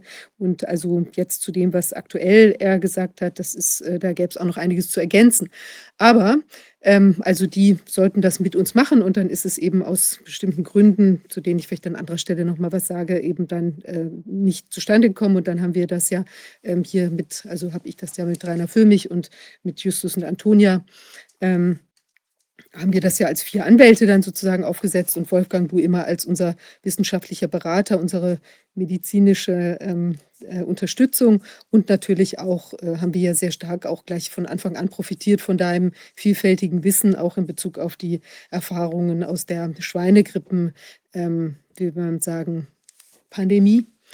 Ähm, na gut, jedenfalls ähm, da da gab es ja einen Punkt, der uns allen sehr wichtig war. Wir wollten ja, dass die ganze Sache eben ähm, unentgeltlich läuft, also dass wir das wirklich, dass das ein, ein gesellschaftliches, ehrenamtliches Engagement ist. Und es war für uns alle klar, dass das nicht eine, eine, eine, dass wir keine, keiner von uns kommerzielle Interessen verfolgt. Und wir haben deshalb ja auch eine, äh, eine gemeinnützig orientierte Satzung der Gesellschaft gegeben. Also die, der Name äh, Stiftung Corona-Ausschuss, den hatte sich übrigens Professor Homburg ausgedacht. Ich finde den auch nach wie vor, ich meine, der äh, ist natürlich speziell, aber ist griffig und ist ja auch irgendwie ähm, gut angenommen worden dann. Ähm, und die Idee war eben, das zeigt sich ja auch schon in dem Thema Stiftung. Das ist ja eine, eine ähm, Entität, eine, also da ist ja das Vermögen im Prinzip dem, dem Zugriff der, also der, jedenfalls dem legalen Zugriff der der Gründer, der Stifter ist es eben entzogen. Und wir haben dann ja in der Kürze der Zeit eben eine Konstellation gewählt, die auch ähm, eine, genau solch eine Abgeschlossenheit des Vermögens ähm, vorgesehen hat, weil eine, eine Stiftung, das hat ja auch Professor Homburg erwähnt, eine Stiftung körperlich äh, äh, öffentlichen Rechts, eine Körperschaft öffentlichen Rechts zu gründen, das geht natürlich viel länger. Das kann man ja nicht innerhalb von einem Monat machen. Und wir waren ja im Prinzip Ende Mai entschlossen, Ende Mai, Anfang Juli, Juni entschlossen, 2020, äh, diese Untersuchung durchzuführen und wollten es eben auch sehr schnell machen und nicht erst äh, in sechs Monaten oder wie lang das eben vielleicht normalerweise oder auch ein Jahr oder zwei oder wie lang sich sowas hinziehen kann. Das sind ja teilweise sehr lange äh, Eintragungsvorgänge und Rückfragen und das ganze Dings. Und deshalb haben wir da ja eine etwas andere Rechtsform gewählt, aber eben als, hatten wir gegründet, äh, damals als gemeinnützige UG, die dann eben auch eine entsprechende Satzung hat. Wo auch drin steht, dass wir eben alle nichts bekommen, also die Gesellschafter, in dem Fall eben Rainer Füllmich, Justus Hoffmann und Antonia Fischer und ich, ähm, dass wir eben alle nichts bekommen. Und wenn wir ausscheiden aus dieser Konstruktion, bekommt jeder von uns seine Einlage zurück. Das sind original 125 Euro pro Kopf. So. Und, ähm, Übrigens, ich, ich bekomme auch nichts. Ich habe von Anfang an nichts bekommen und bekomme immer noch nichts. Nein, und du bekommst noch nicht mal die 125 Euro, weil du gar nicht Mitglied dieser Entität bist. Ja. Also, und jedenfalls, also vor dem Hintergrund, dass es eben genau deshalb so ausgerichtet werden, als ausgerichtet worden als GUG, ja, und äh, dann gab es ja eben auch äh, da gewisse Eintragungsschwierigkeiten, weil man als GUG natürlich dann auch schon erstmal vom Finanzamt anerkannt werden muss. Und da äh, haben sie uns zuerst anerkannt als gemeinnützig und dann haben sie plötzlich gesagt, äh, also die, ähm, ja, also unsere, unsere Erkenntnisse entsprechen nicht dem äh, der, der Meinung der Regierung und deshalb gäbe es da Schwierigkeiten. Also ich hatte ja dieses eine Buch da veröffentlicht. Ähm, äh, Corona eine Odyssee, wo ich eben die ersten, ersten 15 Sitzungen zusammengefasst hatte. Und das war dann anscheinend da bei diesen Entscheidern übel aufgestoßen, ja, mit unseren Erkenntnissen. Lange Rede, kurzer Sinn. Jedenfalls war es für uns alle Condition sine qua non, also die, die Grundbedingung, dass das eben keine kommerzielle Angelegenheit ist. Und es ist total klar, wenn irgendwie unter uns besprochen worden wäre, äh, da wollen, wollen wir irgendwie Geld dran verdienen, dann hätten wir, also ich hätte nicht mitgemacht und Wolfgang, du ja auch nicht. Und natürlich die damals vorgesehenen äh, eben äh, Professor Homburg und Professor Hockertz, äh, Bakti und so weiter, auch Adelheid von Stösser war im Beirat vorgesehen, also in der damaligen Konstruktion ähm, hätten wir alle das nicht gemacht. Also ich möchte das einfach nur mal in den Raum stellen und das jetzt auch nicht weiter kommentieren. Nur das war die, unser gemeinsames Verständnis, wie das läuft. Und ähm, ich denke, so ist es ja auch nach auch außen verstanden worden, dass es eben, wir haben es ja auch immer wieder äh, kommuniziert, dass es das natürlich einfach unsere Geschäftsgrundlage war. Und ich stehe dazu nach wie vor. Also ich habe auch nichts bekommen, auch wenn da anderes äh, gesagt wird, es ist nicht wahr. Und das wird auch natürlich jetzt alles nochmal aufgearbeitet und dann auch ähm, ja, zugänglich gemacht werden, worden, werden, dass es tatsächlich so ist. Eine weitere Sache möchte ich in dem Zusammenhang sagen, ich habe die Anzeige nicht erstattet, auch wenn da vielleicht die Äußerungen von der Kollegin Schön so ein bisschen vielleicht äh, in diese Richtung klang. Also weil es ja die, wir haben ja die Namenskoinzidenz hier im Ausschuss, Antonia Fischer, Viviane Fischer, nicht verwandt und nicht verschwägert. Ähm, äh, ich habe also ich habe die Anzeige nicht gemacht und Rainer für mich hat immer wieder zu mir gesagt, zeig mich doch an, zeig mich an, ähm, weil ähm, dann ist ja dann kannst du ja überprüfen lassen, ob tatsächlich die Sachen stimmen und ähm, die die du gesagt hast. So, aber ich habe diesen Weg dann nicht gewählt, weil ich eigentlich eben auch denke, wie ja viele auch draußen denken, dass man solche Sachen eigentlich auch auf anderem Wege regeln konnte. Da sind wir nur leider mit unseren Bemühungen eben gescheitert. Das ist das, was ich dazu sagen möchte. Und ansonsten möchte ich an dieser Stelle noch verlesen, was eben Martin Schwab, also ich möchte daraus jedenfalls eine Passage verlesen. Martin Schwab ist ja übrigens, ist ja auch jemand, der ähm, uns von Anfang an da äh, auch mit unterstützt hat. Und auch er ist ja ohne finanzielles Interesse gewesen, auch sicher ein, einer, der nicht mitgemacht hätte bei einer kommerziellen Angelegenheit. So, und Martin Schwab, das haben ja vielleicht einige jetzt auch schon äh, über Telegram bekommen, dieses Statement von ihm zu dem äh, ganzen, zu der Konstellation der aktuellen. Ähm, ich möchte aber eben diese, denke ich, für, auf die jeder sich wahrscheinlich verständigen kann. Diese Passage möchte ich gerne hier kurz einmal vortragen. Und zwar schreibt Martin, ich bitte alle, ebenso herzlich wie dringend darum, von jeglicher Art von Vorverurteilung abzusehen. Das gilt in beide Richtungen. Weder sollte Rainer vorverurteilt werden, noch sollten jene vorverurteilt werden, die ihn angezeigt haben. Und auch die Staatsanwaltschaft sollte nicht vorschnell bezichtigt werden, politische Verfolgung auszuüben. Ich glaube, wir sollten uns da alle in, wirklich in Neutralität ähm, fassen. Und er sagt dann äh, weiter, und das finde ich ist auch ein ganz wichtiger Aspekt, wir alle stehen weiterhin vor der Herausforderung, uns gegen einen übergriffigen Staat zu wehren. Wir alle wissen, dass die von uns angestrebte Veränderung sich nicht von alleine vollziehen wird, sondern wir selbst ins Handeln kommen müssen. Niemand darf sich darauf verlassen, dass einige wenige Akteure es richten werden. Jeder und jede Einzelne von uns verfügt über individuelle Stärken und kann diese für die Neugestaltung von Staat und Gesellschaft nutzen. Wir alle sind dafür verantwortlich, wie es politisch und gesellschaftlich in diesem Land weitergeht. Wir alle müssen uns mit den uns zur Verfügung stehenden demokratischen Mitteln dem fortschreitenden Niedergang unseres Landes entgegenstellen. Also ich finde, Martin trifft es hier äh, auf den Punkt an dieser Stelle.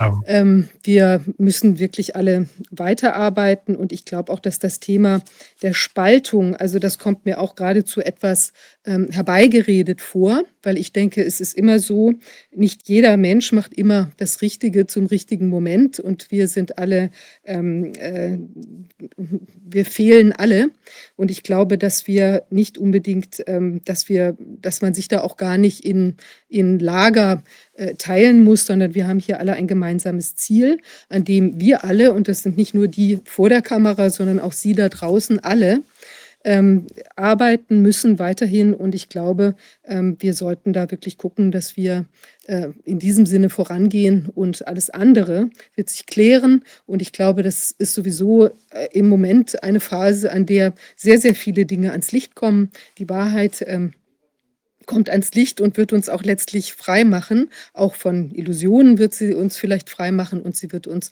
äh, eben helfen, dass wir ähm, tja, äh, die richtigen Entscheidungen treffen können. Das ist ja auch was, was ganz wichtig ist, ähm, auch jetzt im, im Vorgriff auf dieses Event in Hambach. Ähm, wir sind ja wirklich auch gehalten, eine uns anders demokratisch, denke ich, zu orientieren. Also wir brauchen mehr Informationen, wir müssen auch mehr unsere, ähm, unsere äh, wir, also unsere Forderungen erheben. Wir müssen die Demokratie in einer, in einer Weise ähm, ergreifen, dass wir auch wirklich ähm, das einlösen, eingelöst bekommen, was uns das Grundgesetz verspricht. Ja, also auch die, die Menschenwürde. Ähm, wir kämpfen hier ja seit einiger Zeit auch eben genau aus einem ähm, tja, Demokratie erhaltenden Antrieb. Wir wollen ja, dass die Gesetze eingehalten werden und dass die, das, was uns das Grundgesetz eben versprochen hat, ähm, verspricht, das, das wollen wir auch, dass das umgesetzt wird, dass die Freiheitsrechte auch ähm, geschützt werden und eben, das ist ja alles Ausfluss der Menschenwürde. Darum geht es letztlich. Und ich glaube, wir können das, wir müssen da auch aktiver werden. Genau das, was Martin Schwab jetzt gesagt hat. Ähm, jeder einzelne von uns hat die Möglichkeit, diese, diese Rechte ähm, tätig zu werden in der Erkenntnis, in, der, in dem Zusammenbringen von Informationen, so wie wir das hier versuchen und was wir natürlich auch nur können, weil wir viele andere Mitstreiter haben, die eben Informationen sammeln. Und ich glaube, dann haben wir aber auch wirklich einen Handlungsauftrag, dass wir äh, eben sprechen und auch tun und zeigen, dass wir die Demokratie wollen, dass wir unsere Rechte verteidigen wollen und dass wir eben entsprechend auch unser Grundgesetz ähm, uns nicht aus der Hand nehmen lassen, ja, unsere, die Forderungen, die wir, die oder die Ansprüche, die dort für uns drin sind. Wir müssen ins Handeln kommen und zeigen, hier gibt es eben Grenzen und die lassen wir uns nicht so weiter, nicht einfach überschreiten. Wolfgang, möchtest du noch etwas abschließend sagen? Das Wort zum Sonntag. Nee, ich bin, du hast es schön gesagt. Ich finde schon, finde es schon wichtig, wenn in, in einer Situation, wo man, wo wir immer wieder feststellen müssen, dass wir uns weder auf die Regierung, noch auf die Ämter, noch auf die Gerichte, noch auf die Medien verlassen können, da müssen wir miteinander ins Gespräch kommen. Da müssen wir uns irgendwie anders orientieren. Wir müssen Kontakt suchen mit anderen Menschen, müssen uns treffen und müssen unseren Sinnen wieder glauben. Dass wir können, wenn wir den Medien nicht glauben, die uns die Welt darstellen sollen eigentlich, die wir selbst nicht sehen können.